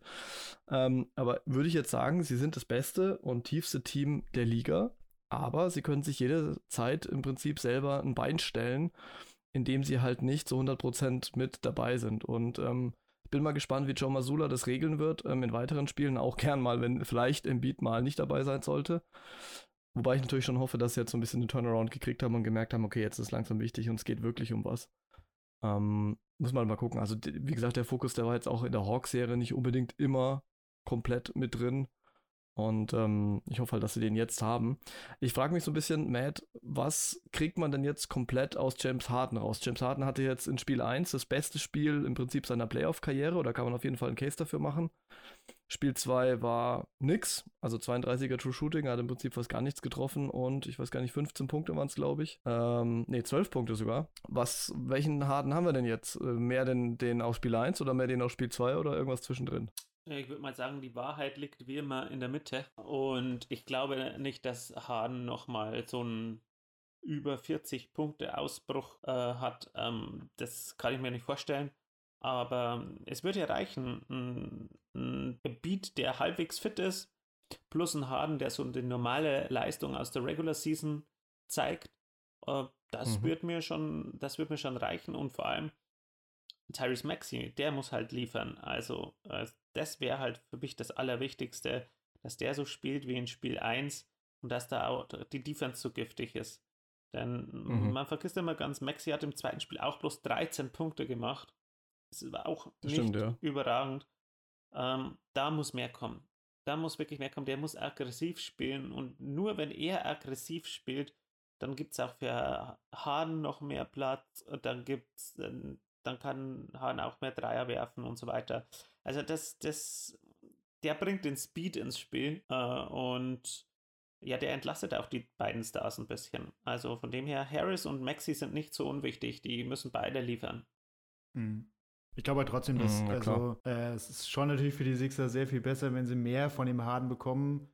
Mehr, sage ich jetzt bewusst, den man ganz am Anfang gesehen hat. Ich bin da voll bei Matt. Also ich glaube auch nicht, dass er jetzt nochmal so explodieren wird. Aber wenn du gesehen hast, wie er halt in der Brooklyn-Serie teilweise performt hat, also gerade so aus dem Zweierbereich, ne? also 9 von 32 Abschlüssen waren im Zweierbereich drin, ist halt mies, einfach nur. Und äh, natürlich ja. sehen wir auch nicht mehr den Harden von früher, der ständig an die Linie kommt. Wir sehen nur noch den Harden, der sich dauernd darüber beschwert, dass seine ähm, Foul-Versuche oder Foul-Ziehversuche nicht so richtig funktionieren. Also das, mhm. das ist halt auch nicht mehr der Fall. Also in Game One war halt der Unterschied, dass er natürlich das von draußen richtig Feuer gefangen hat. Äh, das wird auch nicht jedes Mal so passieren mit seinen Stepbacks, aber halt auch aus der Mitteldistanz irgendwie einfach ziemlich gut unterwegs war. Also 5 von 8 jetzt im ersten Spiel und so. Und äh, ja, von beiden Punkten würde ich mir halt erstmal mehr hoffen. Und also ich erwarte halt einfach nicht, dass er jetzt auf einmal ständig wieder zum Ring zieht. Das wird nicht passieren. Das ist Tyrese Maxis Job im Endeffekt. Und ähm, ja, ich glaube, am Ende leben sie auch ein bisschen von ihrer Qualität in der Breite, ne? die ja. sie halt zeigen können. Ähm, Gerade wenn dann Embiid vielleicht nochmal raus sein sollte, wenn er vielleicht nicht so viele Minuten spielen kann, oder sowas, dann ist also, ich will ihn auch nicht jetzt höher reden, als er ist, aber Matt hat ihn am Anfang auch schon angesprochen. Paul Reed ist halt schon gar nicht so ein unwichtiger Faktor, ne? Ist ein bisschen unterschätzt worden. Ist auch wieder so ein Typ, mhm. der, ähm, also jetzt von allen Spielern mit relevanten Minuten die beste Offensive, äh, Offensive Rebound Percentage hat und so, weil er halt einfach hasselt richtig vorne, ne? Ähm, mhm.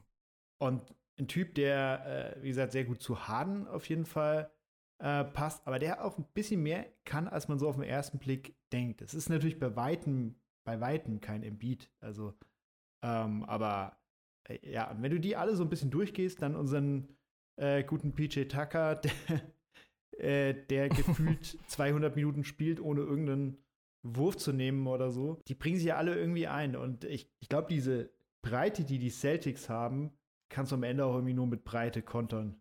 Ähm, genau. Also, weil die Celtics halt einfach so ja. tief sind, wenn die jetzt so heiß laufen wie in dem Spiel, dann kannst du da fast nicht, also kannst nicht sehr viel dagegen machen. Und dann musst du halt auch in der Breite gut sein, ne? Dann wird es nicht reichen, wenn, wenn ein Spieler irgendwie explodiert. Ja, und es ist halt so, dass die Sixers sind ein bei Weitem besseres Team, als sie sonst waren. Also die sind auch ein bei Weitem besseres Team, als sie letztes Jahr waren. Das muss man ja. schon mal ganz klar sagen. Und die, äh, und es müssen halt Spieler wie Niang muss funktionieren. Der hatte im zweiten Spiel auch bloß drei Punkte. Das, das ist zu wenig. Also, und es ist auch die Anthony Melton, der muss auch besser funktionieren. Der hat auch bloß äh, zwei Punkte gemacht. Auch zu wenig. Solche Leute müssen alle von der Bank auch funktionieren, damit man die volle Breite des Kaders, wie Christian schon richtig sagt, ausspielen kann. Und mhm. dann hat man eine Chance gegen die Celtics. Hat, macht bloß die Starting Five ähm, ihre Punkte und Harden plus 12 und Maxi 13, das, sind, das ist halt zu wenig, vor allem mit einem Embiid, der nicht fit ist. Das stimmt. Wobei zwei Punkte noch dazu, die ähm, mu muss man ja auch betrachten. Also bei den Celtics, obwohl Bl äh, Blowout-Spiel und so weiter und obwohl recht, sehr, sehr gut gespielt als Team, Jason Tatum nur sieben Punkte, weil er sehr früh in Foul Trouble war, ähm, hat dann im Endeffekt, ähm, also muss man dazu sagen, der, der vierte im MVP-Voting 19 äh, Minuten nur gespielt, ähm, einen aus sieben getroffen ähm, für sieben Punkte. Und das ist halt, also so ein Spiel äh, kann man jetzt auch nicht unbedingt erwarten, dass Jason Tatum nochmal abliefern wird. Also der wird sich natürlich wieder massiv steigern. Ähm, und Al Horford auch nur zwei aus zehn für fünf Punkte. Da haben ja zwei wichtige ähm, Starting-Spieler eigentlich im Prinzip waren Totalausfälle, wenn man so will. Und trotzdem haben die Celtics den Blowout hingekriegt. Und das ist halt das, was ich meinte. Irgendwie, wenn das Mindset passt in dem Team, dann können die so viel kompensieren und das muss man halt erstmal hinkriegen. Und zu äh, Harden noch, noch eins. Das war sehr witzig, weil ich hatte irgendwie so eine Spielzusammenfassung gehört. Ich weiß gar nicht mehr, in welchem Pod das war. Und dann haben sie irgendwie so gemeint, ja, und dann hat er halt irgendwie einen langen äh, Stepback-Zweier genommen und, und dann irgendwie dann dies gemacht und das gemacht, dann einen langen äh, Stepback-Dreier genommen und dann irgendwie äh, relativ nah am Korb, aber per Stepback abgeschlossen. Und ich habe mich so gefragt, wann macht eigentlich Harden den ersten Stepback-Freiwurf? Und wird er tatsächlich noch der Erfinder des Stepback-Dunks? ja, also wahrscheinlich. Das, wahrscheinlich wird es so sein. Ich denke auch, dass er irgendwann seine äh, Karriere beendet per Stepback dann natürlich. Aber das war jetzt äh, ein ganz tiefer. Auf jeden ja, Fall. Ähm, he steps back. Ich glaube, es. He steps back, genau. dann macht er so, weißt du, ist so ein Vorhang und dann macht er so einen lächerlichen, so einen richtigen Stepback, ist einfach in einem Vorhang. Das wäre total lustig. Eigentlich müsste James Harden auf jeden Fall zu äh, Lorenzo Ligressi und Julio Schubert in den Double Stepback Podcast gehen. das ist eigentlich ein Muss. Ja, das muss unbedingt sein. Werden wir direkt mal empfehlen, würde ich vorschlagen. Ja, also es äh, ist und bleibt äh, trotzdem eine spannende Serie und äh, ich, es, es, sind so viele Storylines. Ne? Ähm, was, was macht Jason Tatum jetzt aus dem Spiel, das er hier hatte?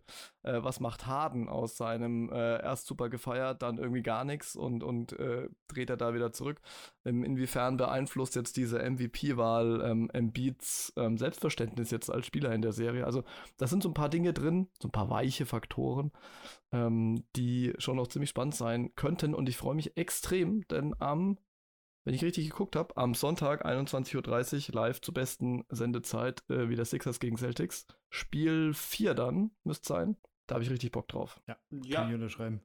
Ja, und ich schaue morgen, also von morgen auf übermorgen live. Sehr geil. Äh, ich definitiv nicht, das ist mir zu spät.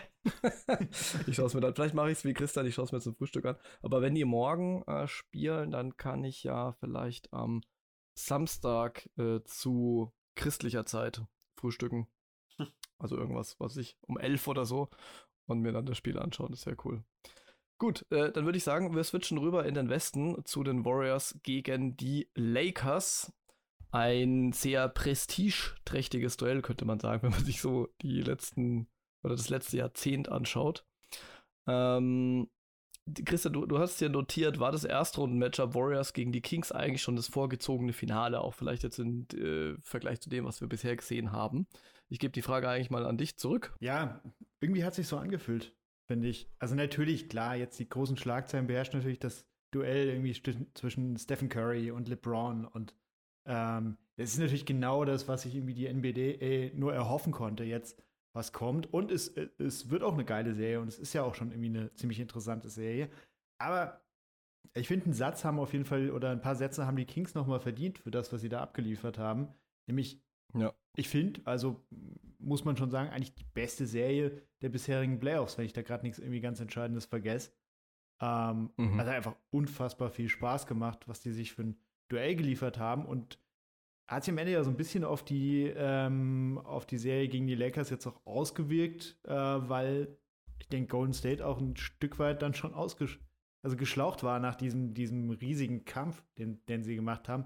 Ähm, ja, also ich habe die Frage reingeschrieben. Ich, ich glaube, wir müssen jetzt die Serie noch mal abwarten, gucken, auf welchem Leistungslevel sind tatsächlich vielleicht auch die Lakers noch mal. Ähm, mhm. Aber ja, ich, ich finde, das sah schon so aus, als, als ob es auch ein Semifinal hätte sein können. Oder Matt, was sagst du? Habt ihr gerade die Frage an mich weitergeleitet, oder? Ja, ja, genau. ich musste gerade ähm. die Tür zu machen. Ähm, wie ich das sehe, also, also die Serie Warriors gegen Lakers. Also ich finde, also zu der ersten Frage, was die Warriors gegen Kings, äh, die, ob das das vorgezogene Finale ist, äh, oder war, ähm, wie sich's angefühlt hat. Nö, finde ich nicht. Also ich habe die ganze Zeit gehofft, dass die Warriors rausfliegen äh, und irgendwie wusste ich dann letztendlich, dass sie wahrscheinlich nicht rausfliegen. Ähm, und das war irgendwie sonnenklar, dass sie sich dann irgendwann zusammenreißen und dann nicht rausfliegen. Aber irgendwie hatte ich doch die irrationale Hoffnung, dass äh, dank Mike Brown ähm, das das Wunder passiert, aber leider Gottes muss ich jetzt auf die Lakers hoffen. Ähm, und da sehe ich jetzt, wenn Anthony Davis gesund bleibt, ähm, dann doch auch ganz gute Chancen, denn äh, Davis ähm, ist schon krass unterwegs jetzt in den Playoffs und ich finde, dass er und LeBron nach wie vor super gut zusammenpassen und es kein Zufall war, dass die in der Bubble einen Titel gewonnen haben und dass es eigentlich eine bessere Serie ist, als man vermutet. Du bist aber schon ein ziemlich harter Warriors-Hater, oder? ja, ich meine, ich, ich, hätte, sagen wir so, einer, ich hätte jetzt nichts dagegen, wenn ihre Trainingshalle niederbrennt, aber, ähm, es, aber es soll keiner zu Schaden kommen. Das, das, ist doch, das ist doch wirklich ein versöhnlicher Abschluss dieses Statements. Aber äh, wie, wie, wieso eigentlich gegen, gegen die Warriors? Ja, wieso eigentlich nicht gegen die Warriors? Also ich meine, ähm, dass die, dass jemand wie Draymond Green nicht unbedingt ein Sympathieträger ist, ähm, das muss man jetzt eigentlich nicht groß erklären. Also warum, warum er keiner ist. Ähm, ja, wer, sein, so wer seinen Teamkollegen da voll in die Fresse schlägt und damit davon kommt, irgendwie äh, dann ständig diese Sachen wie das mit Sabonis und sowas Oh, das hat einfach immer ein Geschmäckle bei Draymond Green und da hoffe hoff ich schon mal allein, dass Draymond Green rausfliegt. Der soll eine Talkshow machen, das kann er wenigstens. Ähm, und ja, und Steph Currys Rumgekaue auf dem Mundschutz kann ich auch nicht leiden. Und Jordan Poole kann ich irgendwie auch nicht leiden. Äh, und, und und Clay Thompson, der ist irgendwie so arrogant, den kann ich auch nicht leiden. Also irgendwie den einzigen, den ich leiden kann bei den Warriors, ist irgendwie Kuminga. Aber irgendwie mag ich den auch nicht. Ach, keine Ahnung. Ich irgendwie mag ich das ganze Team nicht. Gut, dass Patrick nicht dabei ja, also. ist, den hätten wir schon längst im Sauerstoffzelt wieder stecken müssen. Das glaube ich auch, nachdem du uns jetzt hier so die Hard Facts präsentiert hast. Also, ich finde ehrlich gesagt, bei, bei Green muss man ja auch sagen, es gibt Leute, die sind, die machen dumme Sachen und, und werden dann so richtig unsympathisch. Also Sympathie ist natürlich immer eine sehr individuelle Sache. Ähm, mir geht es immer irgendwie so bei, bei Draymond Green, ich finde den Typen eigentlich ziemlich sympathisch, weil er hat irgendwie sowas, was offen, äh, ich weiß gar nicht, wie ich es ausdrücken soll, manchmal sowas offen Herzliches irgendwie, wenn er so seine Interviews gibt und so und, und lacht dann dazu. Und ich, ich finde ihn eigentlich schon sympathisch. Ihm knallt halt einfach komplett die Rübe durch hin und wieder und dann macht er richtig dumme Sachen. Also natürlich den, den, den Mitspieler da umpfisten, das geht natürlich absolut überhaupt gar nicht. Das ist, ist, natürlich logisch. Und viele andere Dinge, die er macht, da muss man ihn mittlerweile, nachdem das sich das so häuft, er dann schon vielleicht dann irgendwie auch zumindest mal eine latente Absicht oder ein in Kauf nehmen durch eigenes äh, sich reinsteigern oder sowas unterstellen. Aber also, hat bei mir noch nicht dazu geführt, dass ich es jetzt irgendwie nachhaltig unsympathisch finde, aber äh, letztendlich kommt es darauf ja auch nicht wirklich an.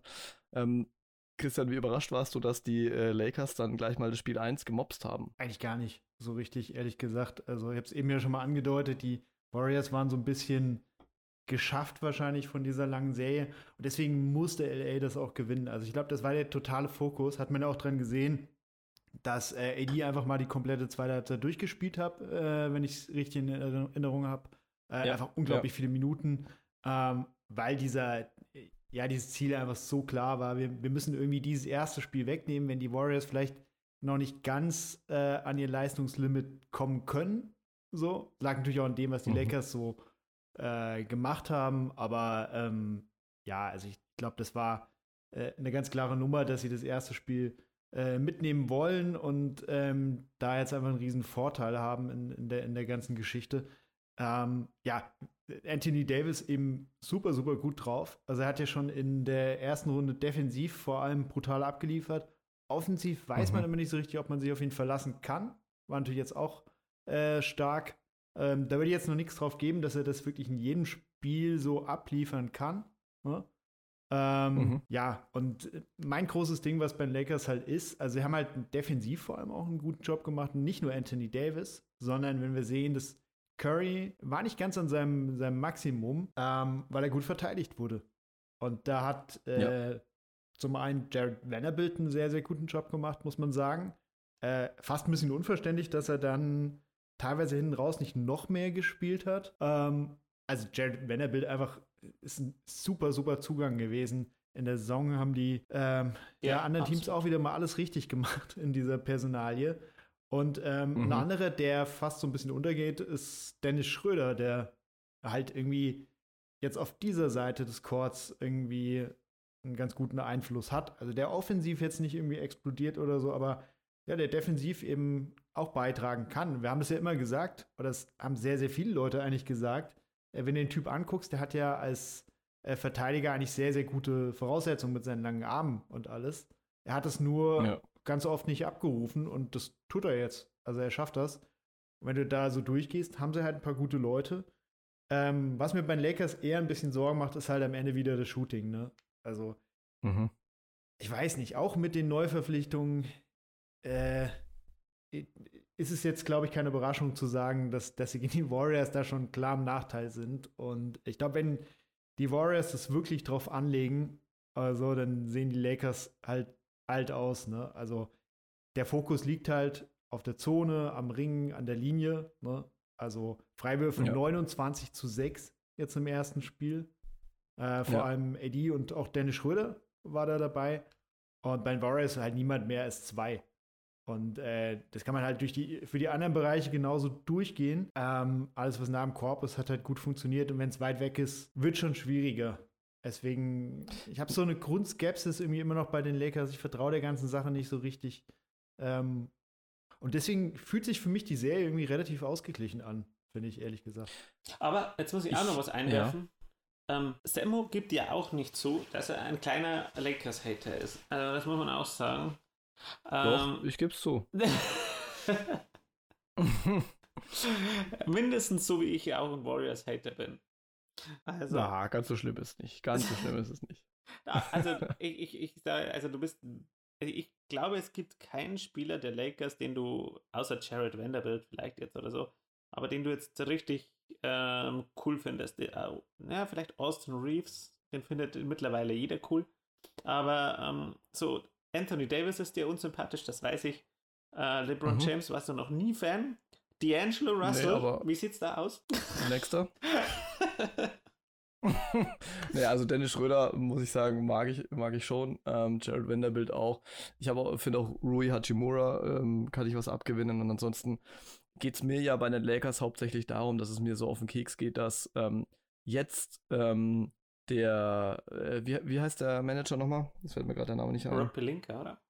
Genau, dass der sogar Votes gekriegt hat für den Executive of the Year und da könnte ich ja platzen. Da könnte ich wirklich platzen, weil, muss echt sagen, im Sommer komplette Scheiße gemacht aus meiner Sicht. Also wirklich, das war wirklich Scheiße. Und jetzt muss man auch sagen, also natürlich hat er jetzt gute Moves gemacht ähm, im Februar, nur es sind ihm halt auch manche äh, Spieler in die Hand gefallen, die eigentlich so nicht hätten über die Ladentheke gehen dürfen aus meiner Sicht. Also Jared Vanderbilt, das war ja ein Geschenk des Himmels im Endeffekt. Ja. Und das hat mich einfach geärgert. Und mir ging es ja die ganze Zeit darum, dass ich gesagt habe, wenn du Management hast, das ein Team so zusammenbaut, wie es die Lakers gemacht haben, und wir müssen jetzt hier mal reden von Stand Sommer. Also du hast diese zwei Stars und außenrum null Verteidigung, null Shooting. Also eigentlich komplett, also konträr zu dem, was sie eigentlich bräuchten um diese beiden Stars dann will ich aber auch nicht, dass die irgendwas gewinnen, sondern dann soll es auf den Deckel geben, dass es auch klar ist, dass was getan werden muss. Dass dann auf einmal irgendwie, keine Ahnung, die Engelchen vom Himmel kommen und im Februar dann irgendwie ganz viele tolle Dinge machen und sie jetzt plötzlich eine Bank haben und so. Ähm, also natürlich ist es super für das Team und das ist jetzt kein Team-Hate oder so, aber das ärgert mich fast schon wieder ein bisschen, weil mir der unsympathischste von allen ist eigentlich Rob Pelinka, so rein vom Typ her. Aber jetzt mal von Sympathie-Dingen ab ähm, ansonsten ich habe ich nichts gegen die Lakers, also so ist es nicht. Aber ich bin äh, definitiv kein D'Angelo Russell-Fan und ich mag Anthony Davis einfach nicht. Aber gibt's auch, äh, gibt's auch Schlimmeres. Ich glaube halt, ähm, dass diese Serie, weil Christian es gesagt hat, ähm, dass sie ziemlich ausgeglichen ist, das glaube ich auch. Und zwar zum einen, weil ganz offensichtlich die Warriors noch nicht so richtig auf der Höhe waren, die eben aus wirklich einer sehr anstrengenden Sieben-Spiele-Serie rausgekommen sind. Die Lakers mhm. hatten da mehr Zeit zu resten und sich vorzubereiten. Und ich glaube, das hat man beiden Teams auch enorm angemerkt. Und dann darf man auch nicht unterschätzen, ähm, und das äh, korreliert jetzt so ein bisschen mit dieser kurzen Vorbereitungszeit, dass die Warriors ja aus einer Serie rausgekommen sind gegen die Kings, die ja wirklich fundamental anders spielen als die Lakers. Also die Kings spielen wahnsinnig schnell, Five Out, ähm, schießen, sind wirklich offensiv, furios hinten. Hm. Naja, und ähm, bei den Lakers ist es ja schon ziemlich andersrum, wenn man ehrlich ist. Also jetzt gerade hier was, was Shooting und so weiter anbelangt. Und da muss man sich natürlich auch erstmal drauf einstellen und da tut jeder Tag, indem er dann nochmal irgendwie ein paar Sheets durchlesen kann und vielleicht die ein oder andere Übung machen kann, auf jeden Fall nicht schlecht. Und man hat halt auch gemerkt, dass sich die Lakers eine sehr, sehr riskante aber offensichtlich clevere Strategie für die jetzige Situation in Spiel 1 überlegt hatten, nämlich die Zone komplett dicht machen und einen Dreier freigeben. Normalerweise würde man sagen, seid ihr wahnsinnig, ihr spielt gegen die Warriors, was heißt hier Dreier freigeben? Da läuft irgendwie Stephen Curry und Clay Thompson rum.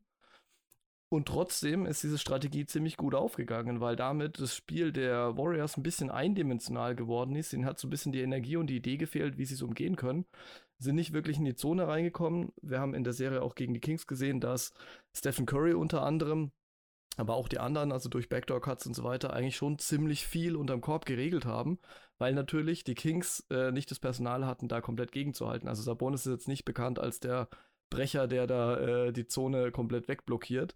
Anthony Davis allerdings schon. Und das ist halt yeah. ein großer Unterschied, auf den muss man sich halt erstmal einstellen. Und es ist kein Zufall, dass äh, Davis jetzt in dem Spiel 30 Punkte, 23 Rebounds, 5 Assists und 4 Blocks hingelegt hat. Also eine absolute Monster-Statline. Ähm, sondern es war auch so ein bisschen ähm, bei Design. Klar, es hätte ihn auf die Füße fallen können. Es hätte natürlich sein können, dass Stephen Curry sagt, mir doch egal, ähm, ich knall jetzt einfach mal 10 Dreier rein. Ähm, aber war halt nicht der Fall und deswegen ist es ganz gut ausgegangen. Ich denke, dass jetzt in Spiel 2 die Warriors einige Änderungen vornehmen werden, Schrägstrich werden müssen, um eben auf das Ganze zu reagieren. Ähm, eins davon ist, in Spiel 1 wurde Stephen Curry halt sehr viel Offball eingesetzt.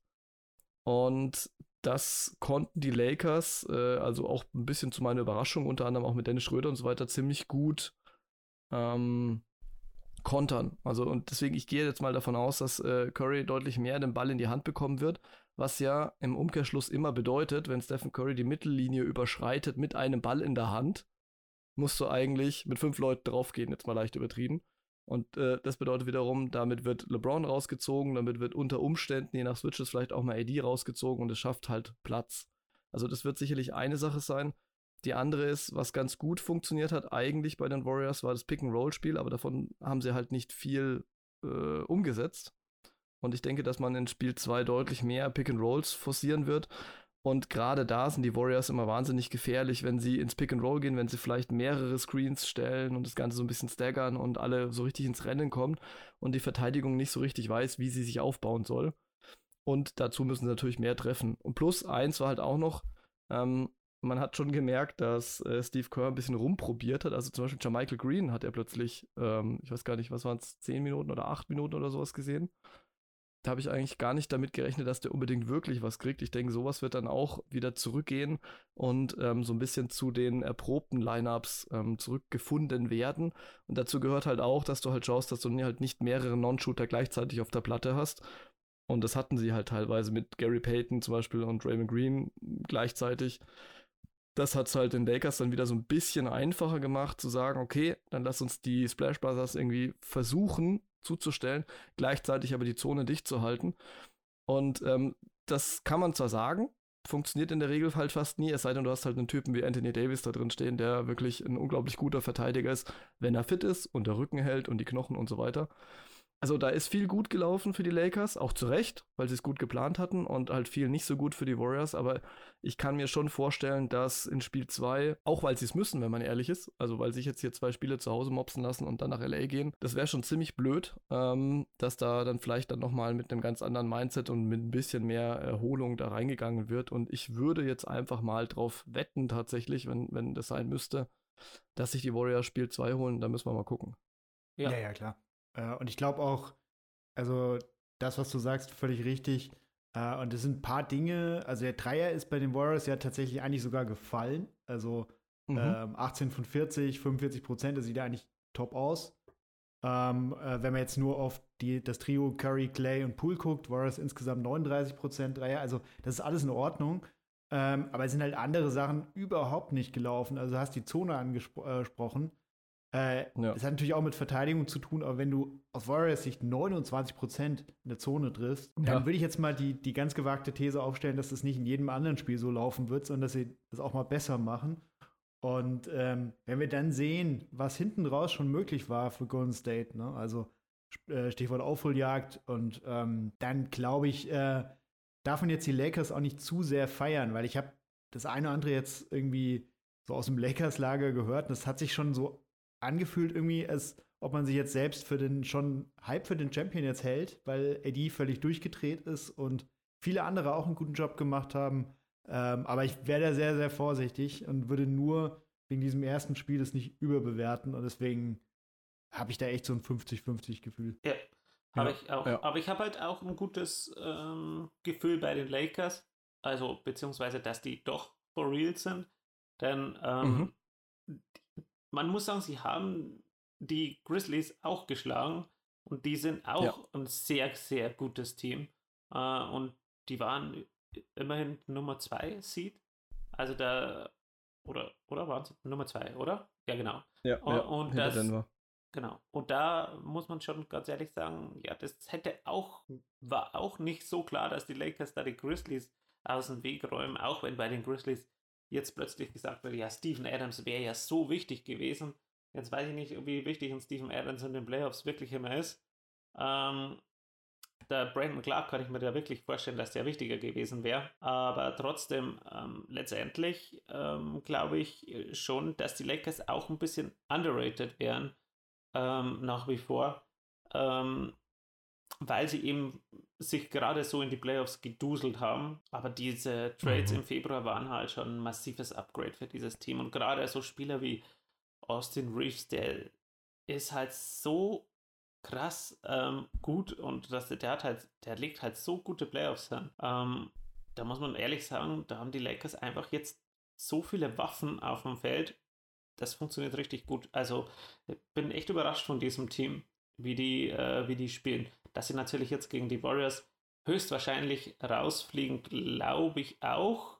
Ich habe zwar ein gutes Gefühl, wenn sie gesund bleiben, Aber ich mhm. kann mir einfach nicht vorstellen, dass Anthony Davis über eine Seven-Game-Serie, wo es wirklich zur Sache geht gegen die Warriors, äh, gesund bleiben kann. Also da sehe ich eine höhere Chance, dass die äh, Sixers äh, Boston raushauen, wie dass Anthony Davis gesund bleibt. ja, also ich bin voll bei dir, dass die Warriors insofern for real sind, wenn sie fit sind. Und damit ist natürlich vor allem Davis gemeint. Dann sind sie halt einfach eine Gefahr. Weil wenn Davis solche Spiele abliefert wie hier, dann brauchst du ja noch nicht mal einen LeBron, der äh, über sich hinauswächst oder irgendwie zu, zu, zum alten äh, LeBron wieder zurückmutiert, sondern da reicht es ja, wenn der so ein bisschen das Spiel organisiert, irgendwie Davis macht sein Ding und dann hast du halt außenrum irgendwie die Leute, die dann irgendwie Punkte einstreuen können. Vielleicht nicht unbedingt von der Dreierlinie, obwohl man sich ja auch äh, Dreierschützen eigentlich ähm, geangelt hat, jetzt auch zur Trade Deadline. Ähm, aber es das heißt drum, also das, das ist eine Mannschaft, die, glaube ich, ziemlich, ziemlich giftig spielen kann und ähm, die dann auch Leute von der Bank hat, die du in entsprechenden Situationen reinbringen kannst, die dir wirklich weiterhelfen. Also sowas wie Gerald Wenderbilt zum Beispiel. Ja. Und ähm, das dürfte, das dürfte tatsächlich auch weiterhin sehr interessant bleiben. Also der Fokus muss auf jeden Fall darauf liegen, wie performt Davis weiter. Ist er plötzlich Bubble Davis? Oder ist es halt auch wieder, und das ist halt auch bei Davis so eine Sache, der muss dann nicht gleich verletzt sein, aber auch ähm, unverletzt sind seine Leistungen ja auch gern mal schwankend. Ne? Also geht dann in, in, in wahnsinnige Höhen und dann sieht man wieder den ehemaligen ähm, Multiple MVP-Kandidaten, äh, was ihm ja prognostiziert wurde zu Beginn seiner Karriere. Und dann gibt es aber auch wieder Spieler zwischendrin, wo man sich denkt, boah, pff, und dann ist danach wieder im, im äh, Postgame-Interview kommt da wieder so ein Satz von ihm, ja, das war heute überhaupt nichts von mir, ich muss da fokussierter spielen und so weiter.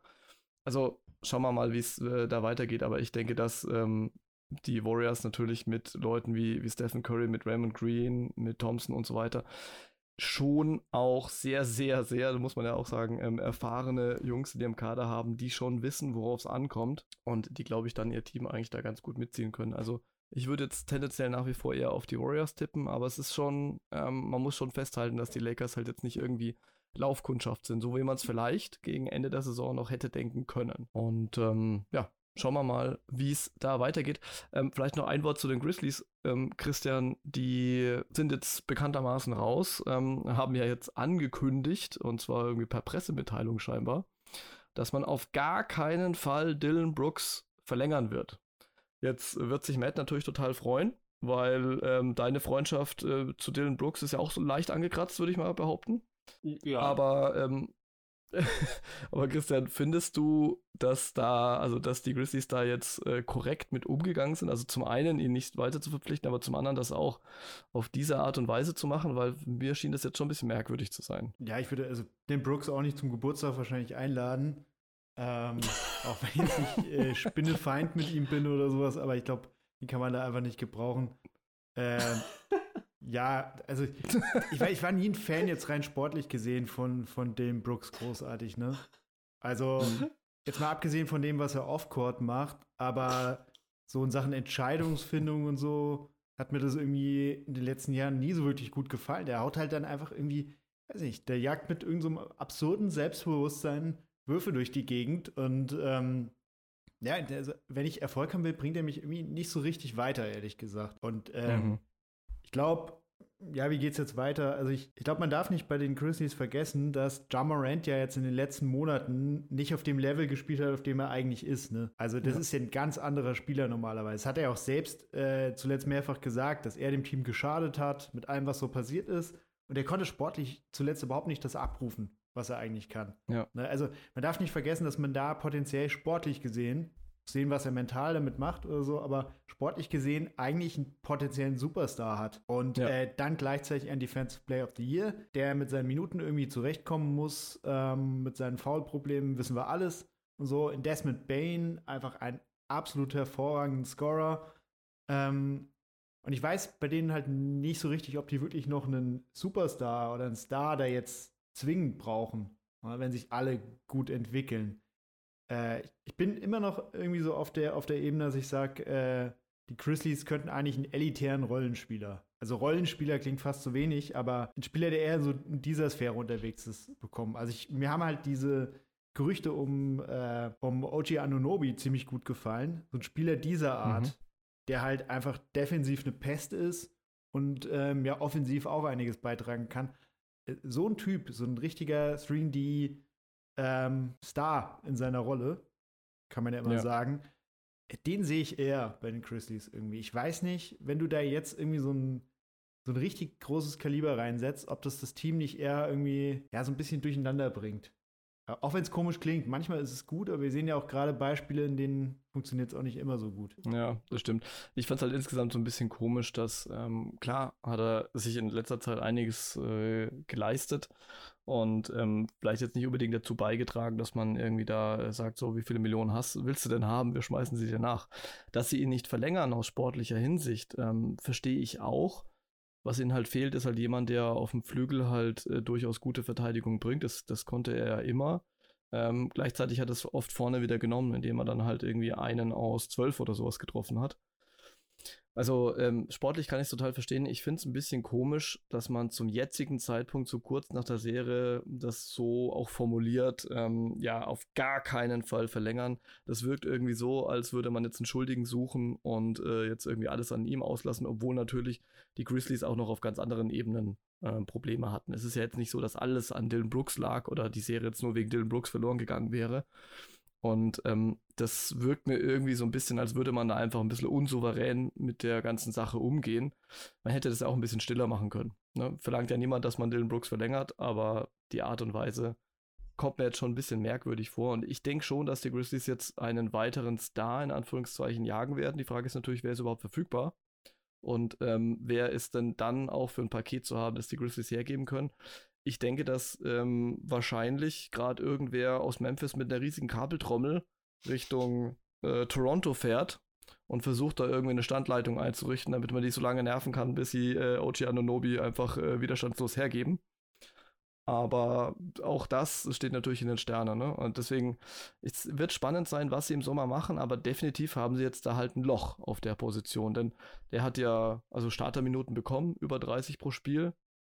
Und, ähm, das muss man ihm lassen, halt auch sehr oft die gegnerischen Topstars dann gejagt und zumindest mal äh, stark entnervt. Und so jemanden wieder zu finden, ist auch nicht so leicht.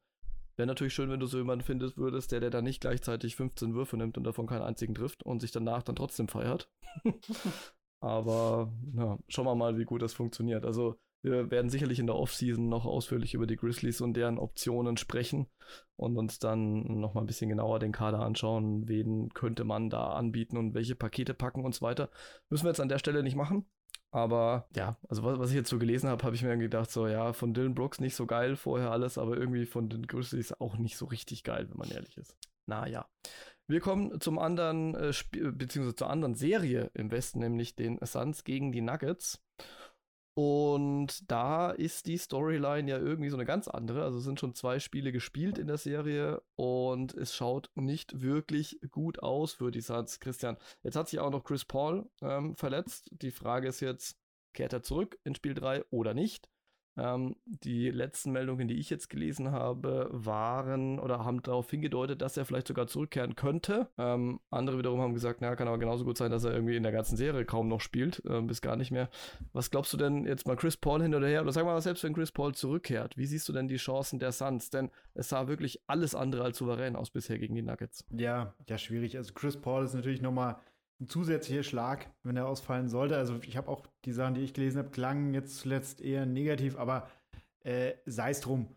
Äh, wir reden halt im Endeffekt von einem Team, das irgendwie ähm, nicht sehr tief ist. Ich hatte sie eigentlich relativ hoch von Playoffs, äh, weil ich mir halt dachte, ja, dieses Team mag nicht tief sein, aber die besten Spiele sind halt dermaßen gut, dass es irgendwie funktionieren kann. Aber irgendwie sind wir so ein bisschen ans Besseren belehrt worden.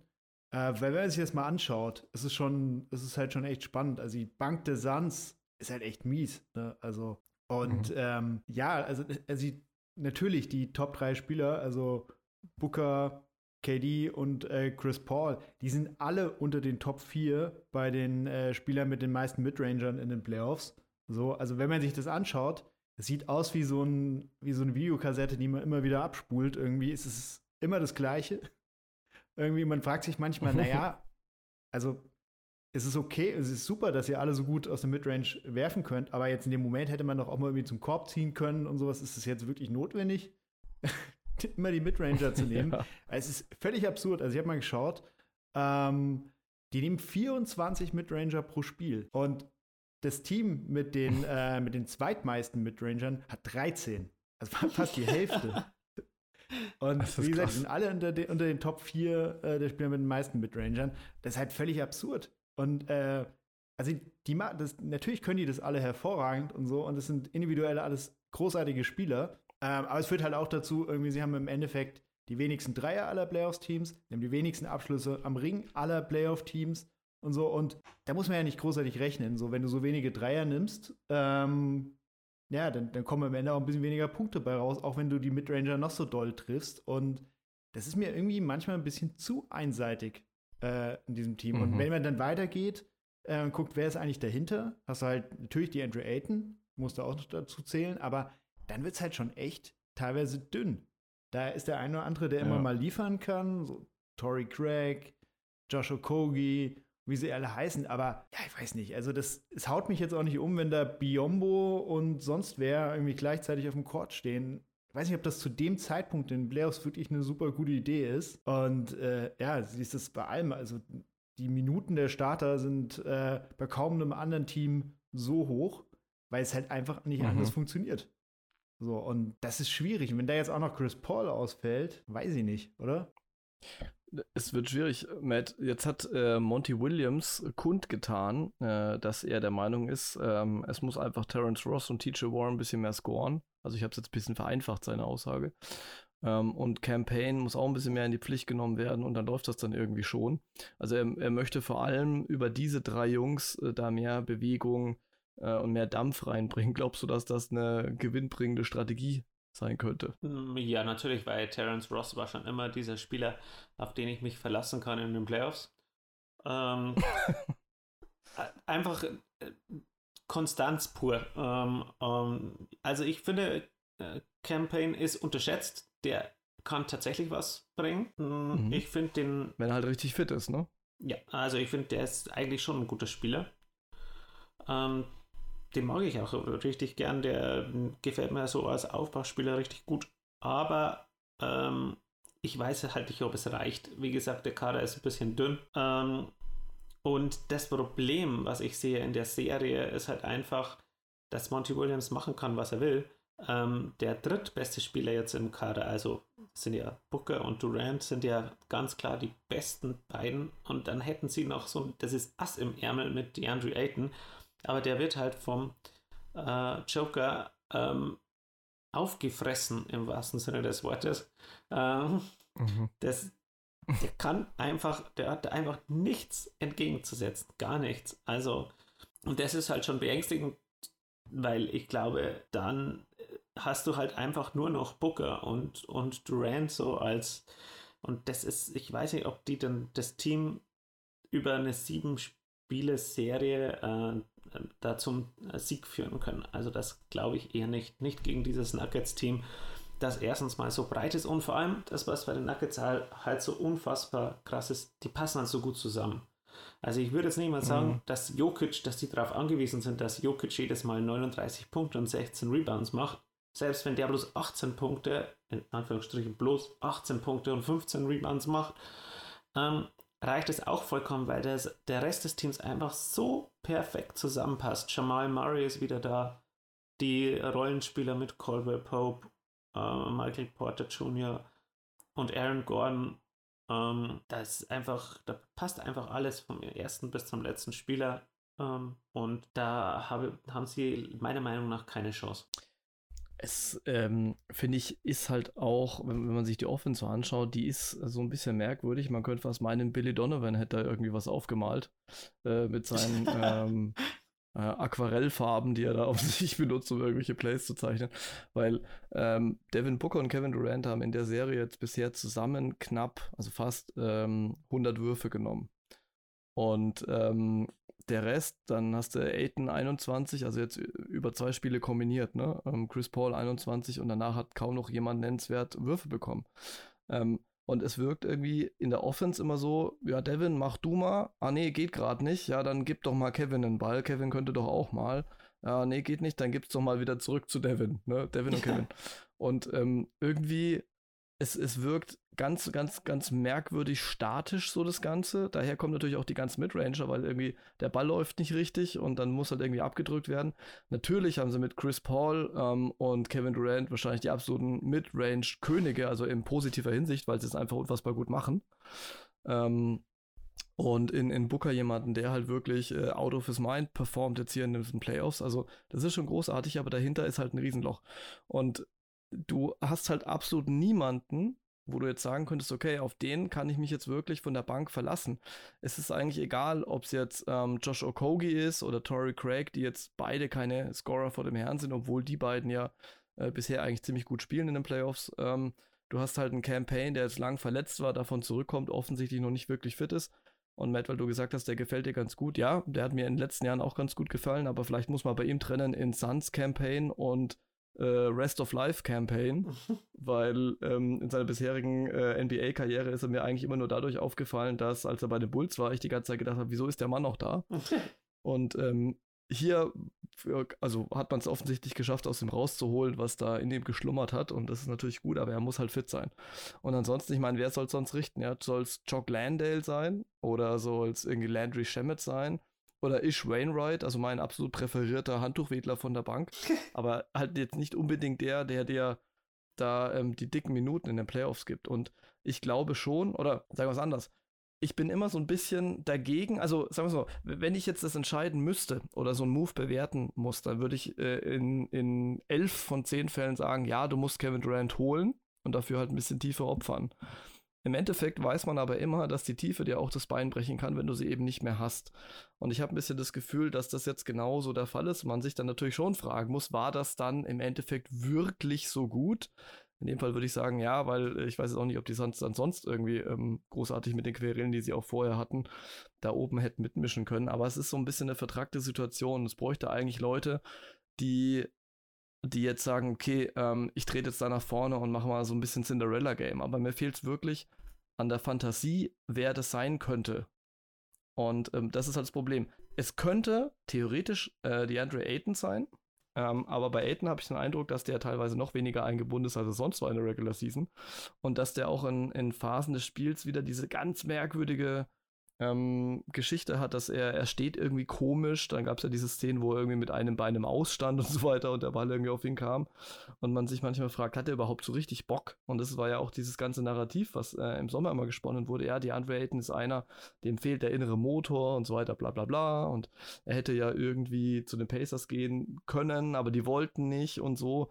Und es mag sich durchaus hier und da zeigen, warum das potenziell vielleicht hätte so sein können. Also ihr merkt, ich spreche viel im Konjunktiv, weil da natürlich noch ein paar andere Dinge mit reinspielen. Ähm, aber von DeAndre Aytons Leistung bin ich gar nicht begeistert und das nicht nur, weil er halt gegen den Joker da irgendwie teilweise alt aussieht, sondern einfach, weil ihm, äh, weiß nicht, ihm fehlt da irgendwie kompletter Dampf. Also jetzt kann er nichts dafür, dass er der First Pick war, aber für einen First Pick schaut es halt einfach ein bisschen doof aus, wenn man ehrlich ist. Und wie du schon gesagt hast, Matt, also Leute wie Terence Ross, hm, er hat wahrscheinlich jeder noch in Erinnerung, dass er äh, bei Toronto in den Playoffs mal 50 aufgelegt hat, aber es war halt mal bei Toronto in den Playoffs und ist schon eine ganze Weile her. Ähm, klar, kann der Terrence Ross auch mal 25 geben.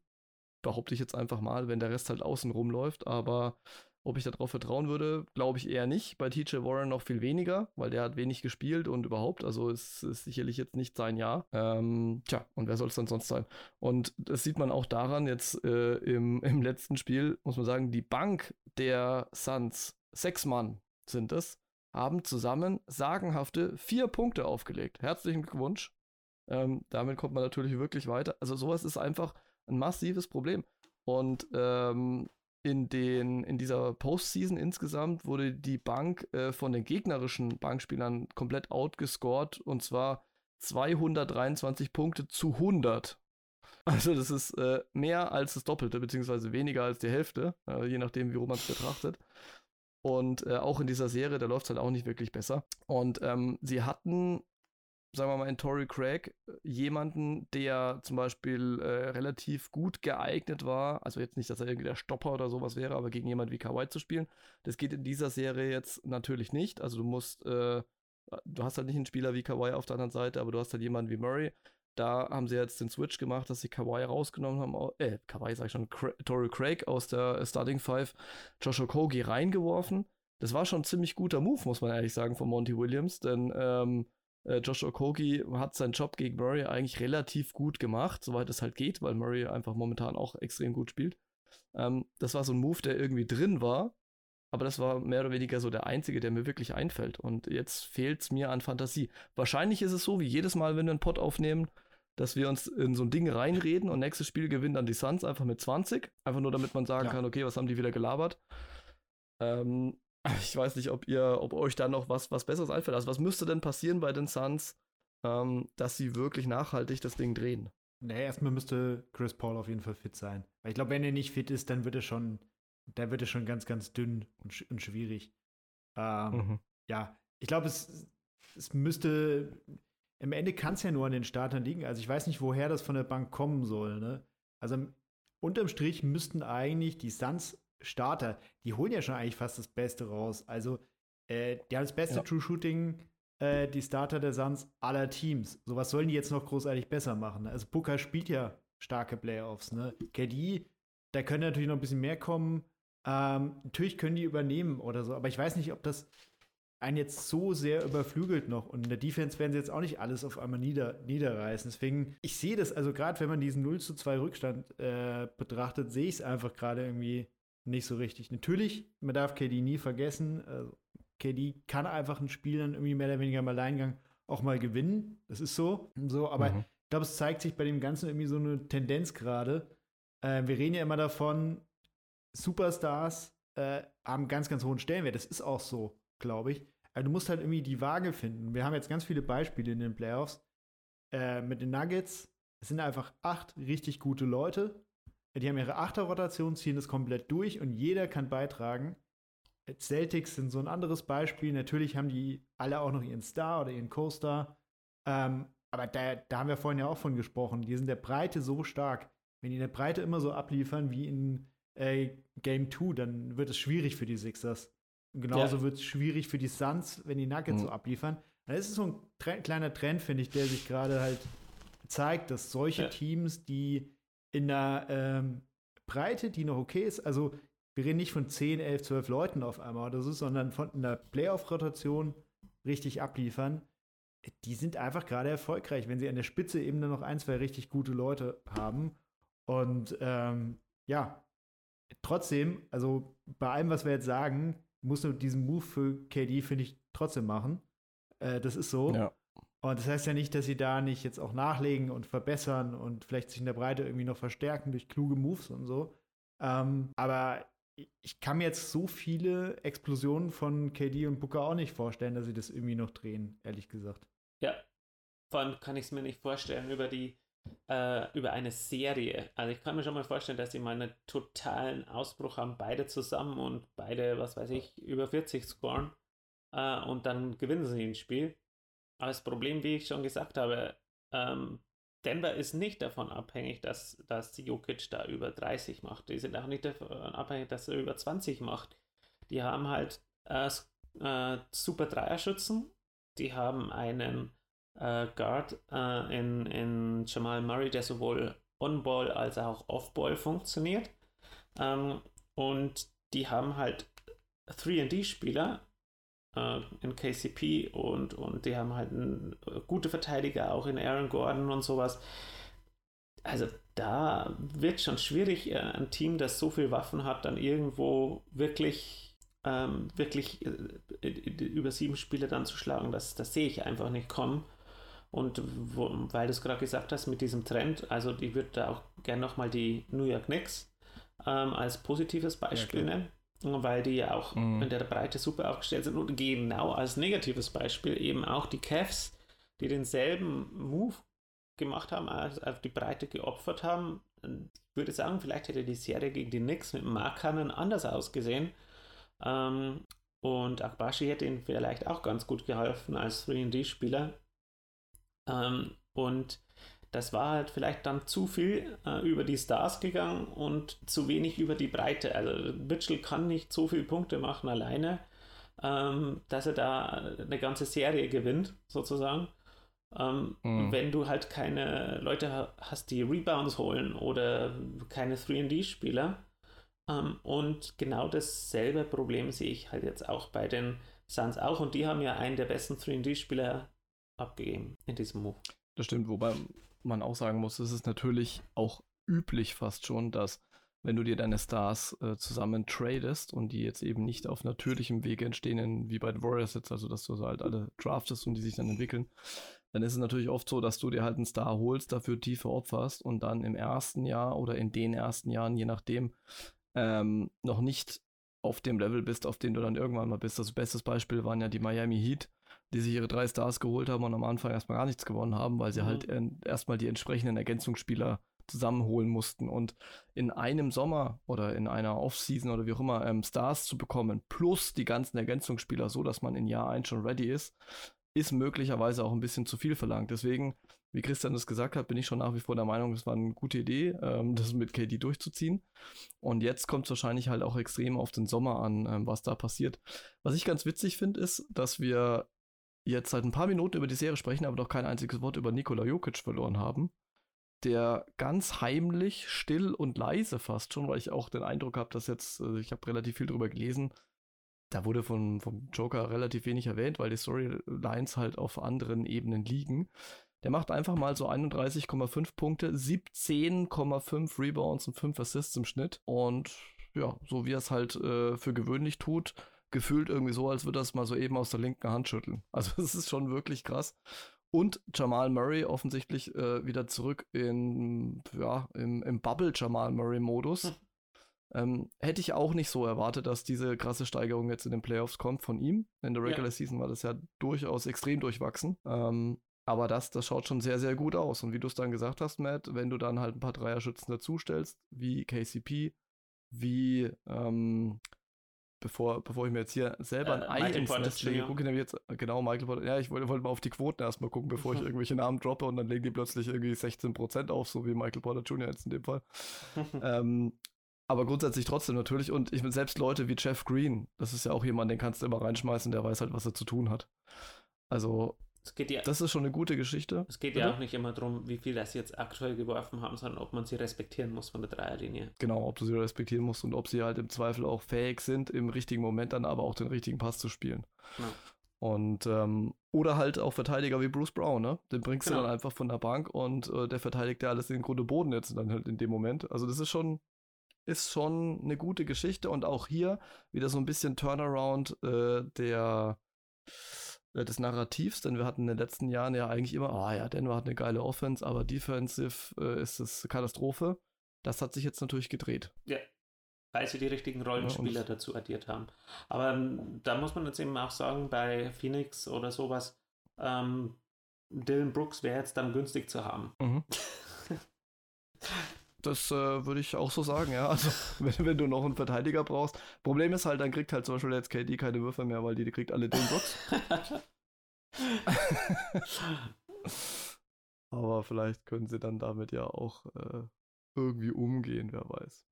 Gut, Jungs, dann sind wir doch eigentlich so ziemlich erstmal mit den Serien durch. Oder gibt es noch irgendwas zu vermelden, was wir jetzt hier vergessen haben? Nee, höchstens noch äh, unser letzter Tipp, den wir natürlich dann auflösen. Entweder äh, direkt nach den Playoffs oder in irgendeiner besagten Abrechnungsfolge. Nämlich die Frage, wer wird denn jetzt Champ, nachdem irgendwie alle möglichen Leute auf die Bugs getippt haben? Finde ich, müssen wir jetzt alle drei nochmal unseren aktuellen Favoriten irgendwie droppen. Oh ja, das finde ich gut. Ähm, dann fang doch mal an, Matt. Oh, ähm, das ist jetzt ganz schön schwierig. Ähm, die Cavs werden es nicht. Die Cavs werden es nicht. Ähm, die Sixers werden es auch nicht, glaube ich. Obwohl ich es natürlich hoffen würde. Ähm, aber was soll's? Ich tippe. Ich tippe auf die Knicks. Wow. Was? Ja. Wow. Habe ich gerade nichts gehört? ja, wir lachen jetzt. Wir lachen jetzt. Wer äh, weiß. Ja, ja, aber wir, ich, wir, schauen dann ziemlich dumm aus der Wäsche, wenn es dann so kommt. Das ist schon klar. Äh, ja, weil ich weiß nicht, vielleicht sind sie das Team, für, den, für das man am, am schwierigsten einen Gameplan machen kann, letztendlich. Und gegen die Heat könnten sie jetzt wenn Butler tatsächlich verletzt bleibt, ähm, doch relativ leichtes Spiel haben. Dann haben sie ein bisschen Zeit, sich auszuruhen. Und dann ist ja schon Eastern Conference Final. Und da kommen sie dann vielleicht gegen die Celtics und dann mal schauen, wie sie die anstellen gegen die, äh, gegen die Knicks. Und das könnte dann auch wieder eine harte Serie werden. Und dann sind sie plötzlich in den Finals, wenn es eine Überraschung gibt. Und dann will ich es mal sehen. also, ähm, ich würde mich sehr für sie freuen. Ähm, aber ich halte das jetzt schon ein bisschen für einen Reach. Natürlich ist das ein Reach, aber, aber es ist, muss ja mal auch mal was. man, muss, man muss auch mal was Mutiges äh, machen. Das stimmt. Da hast du recht. Christian, wie ist es mir um deinen Mut bestellt? Ich kann mir irgendwie nicht vorstellen, dass der Champion aus dem Westen kommt, ehrlich gesagt. Also, ich sehe bei allen Teams, die aus dem Westen kommen, also die können es ja irgendwie abgesehen, also ich, ich glaube, wir reden da von Nuggets, Warriors, Lakers aktuell, weil über die Suns haben wir gerade gesagt, warum wir sie nicht äh, weitersehen. Aber diese drei Teams, die haben, finde ich, alle dann doch wieder Schwächen, die gegen die Gegner aus dem Osten irgendwie schwierig werden können. Also dann reden wir bei Nuggets eben doch dann wieder von der Defense zum Beispiel auch und sowas. Und Lakers, bei Lakers mhm. von vielen anderen Sachen. Deswegen bin ich im Osten und ehrlich gesagt glaube ich irgendwie, dass gerade der künftige Champion in der Serie zwischen den Celtics und Sixers eigentlich schon ausgespielt wird und dass der Sieger dieser Serie irgendwie es im Endeffekt macht, gegen wen auch immer aus dem Westen. Äh, wenn Embiid fit ist, ansonsten wären es für mich dann irgendwie doch am Ende relativ klar, die Celtics ähm, wären der Favorit. Wenn Embiid dabei ist, äh, würde ich das irgendwie gerade eins zu eins sehen und sagen, das Team macht es am Ende irgendwie in den Finals. Mhm. Mm, ich hader so ein bisschen mit mir, weil ich normalerweise jetzt äh, aufgrund von Tiefe, aufgrund der, der Spielstärke, wenn fokussiert, wie gesagt, die Celtics wählen würde. Aber hab da auch so ein bisschen Schiss, weil das hätte ich letztes Jahr auch gesagt. Und da hat man plötzlich gesehen, dass die Warriors das Ding ganz gut entschlüsselt haben. Jetzt sind die Warriors dieses Jahr nicht die Warriors des letzten Jahres. Ähm, ich würde schon tippen, dass die Warriors gegen die Lakers im Vorteil sind. Also kann ich jetzt schlecht die Lakers ins Finale äh, tippen. An die Suns glaube ich auch nicht. Also sind, bleiben für mich im Westen eigentlich Warriors und Nuggets irgendwie hier in der Verlosung. Ähm, und im Osten im Grunde die Celtics. Und dann stellt sich halt die Frage, wer, wer da irgendwie. Also ich, ich glaube, dass man Denver hier nicht unterschätzen darf, weil wie gesagt, die, die sneaken sich hier so still und heimlich irgendwie so durch die Offseason bisher. Ja. Und haben halt mittlerweile, sie haben Offense, sie haben einen brutal dominanten Spieler, sie haben einen passenden Point Guard dazu, sie haben Defense, sie haben Schützen, sie haben eigentlich alles, was man braucht im Grunde genommen. Ähm, vielleicht glaubt man nicht so richtig an Denver, weil Denver jetzt eigentlich schon seit Jahren immer ziemlich gut war und dann immer relativ unglamourös irgendwo ausgeschieden ist. Und das setzt sich natürlich so ein bisschen im Kopf fest. Aber ich würde fast ein bisschen auf so ein, auf so ein Nuggets äh, Celtics äh, Finale tippen. Und dann, tja, dann kann man sagen, also wenn du dann nicht fokussiert bist, dann, dann weiß ich auch nicht, wann, wann man sonst fokussiert sein soll. Also ich, ich sage jetzt mal die Celtics, aber es würde mich nicht wundern, wenn am Ende Nikola Jokic sagt, na gut, da habe ich halt nicht den MVP gekriegt, dann bin ich halt einfach Meister. um den Bogen zu schlagen. Um den Bogen zu schlagen, genau, das ist immer wichtig. ja, tja. Also äh, können wir mal gucken, wer, wer jetzt dann da äh, recht hatte. Ähm, wie gesagt, mein Glück hat mich verlassen, also ist wahrscheinlich eher dann einer von euren Tipps. Und ja, dann hören wir uns demnächst wieder. Dann wahrscheinlich vor allem mit äh, Benne und Patrick im nächsten Pod, würde ich einfach mal vermuten. Ähm, Matt, danke, dass du dabei warst. Hat viel Spaß gemacht. Äh, Christian, dir natürlich auch vielen Dank. Und äh, ich würde sagen, auf ein weiteres frohes Verfolgen der Playoffs. Also ich ähm, bin ja immer eher so der Typ, der sich vor allem so auf Samstag und Sonntagabende fokussiert und den Rest dann halt, wenn Zeit ist oder mal irgendwie Condensed oder All-Possession Recaps oder sowas. Deswegen freue ich mich jetzt dann schon sehr auf Samstagabend und auf Sonntagabend, wo es ja jeweils ein Primetime-Spiel geben wird. Und da versuche ich mich mal dahinter zu klemmen. Das würde ich auch machen. das hört sich gut an. Das ist ein Plan. Dann, dann machen wir das doch so. Genau. Okay, also dann euch einen schönen Abend und euch da draußen auch. Und bis zum nächsten Pod. Haut rein. Ciao. Macht's, Macht's gut. gut. Ciao.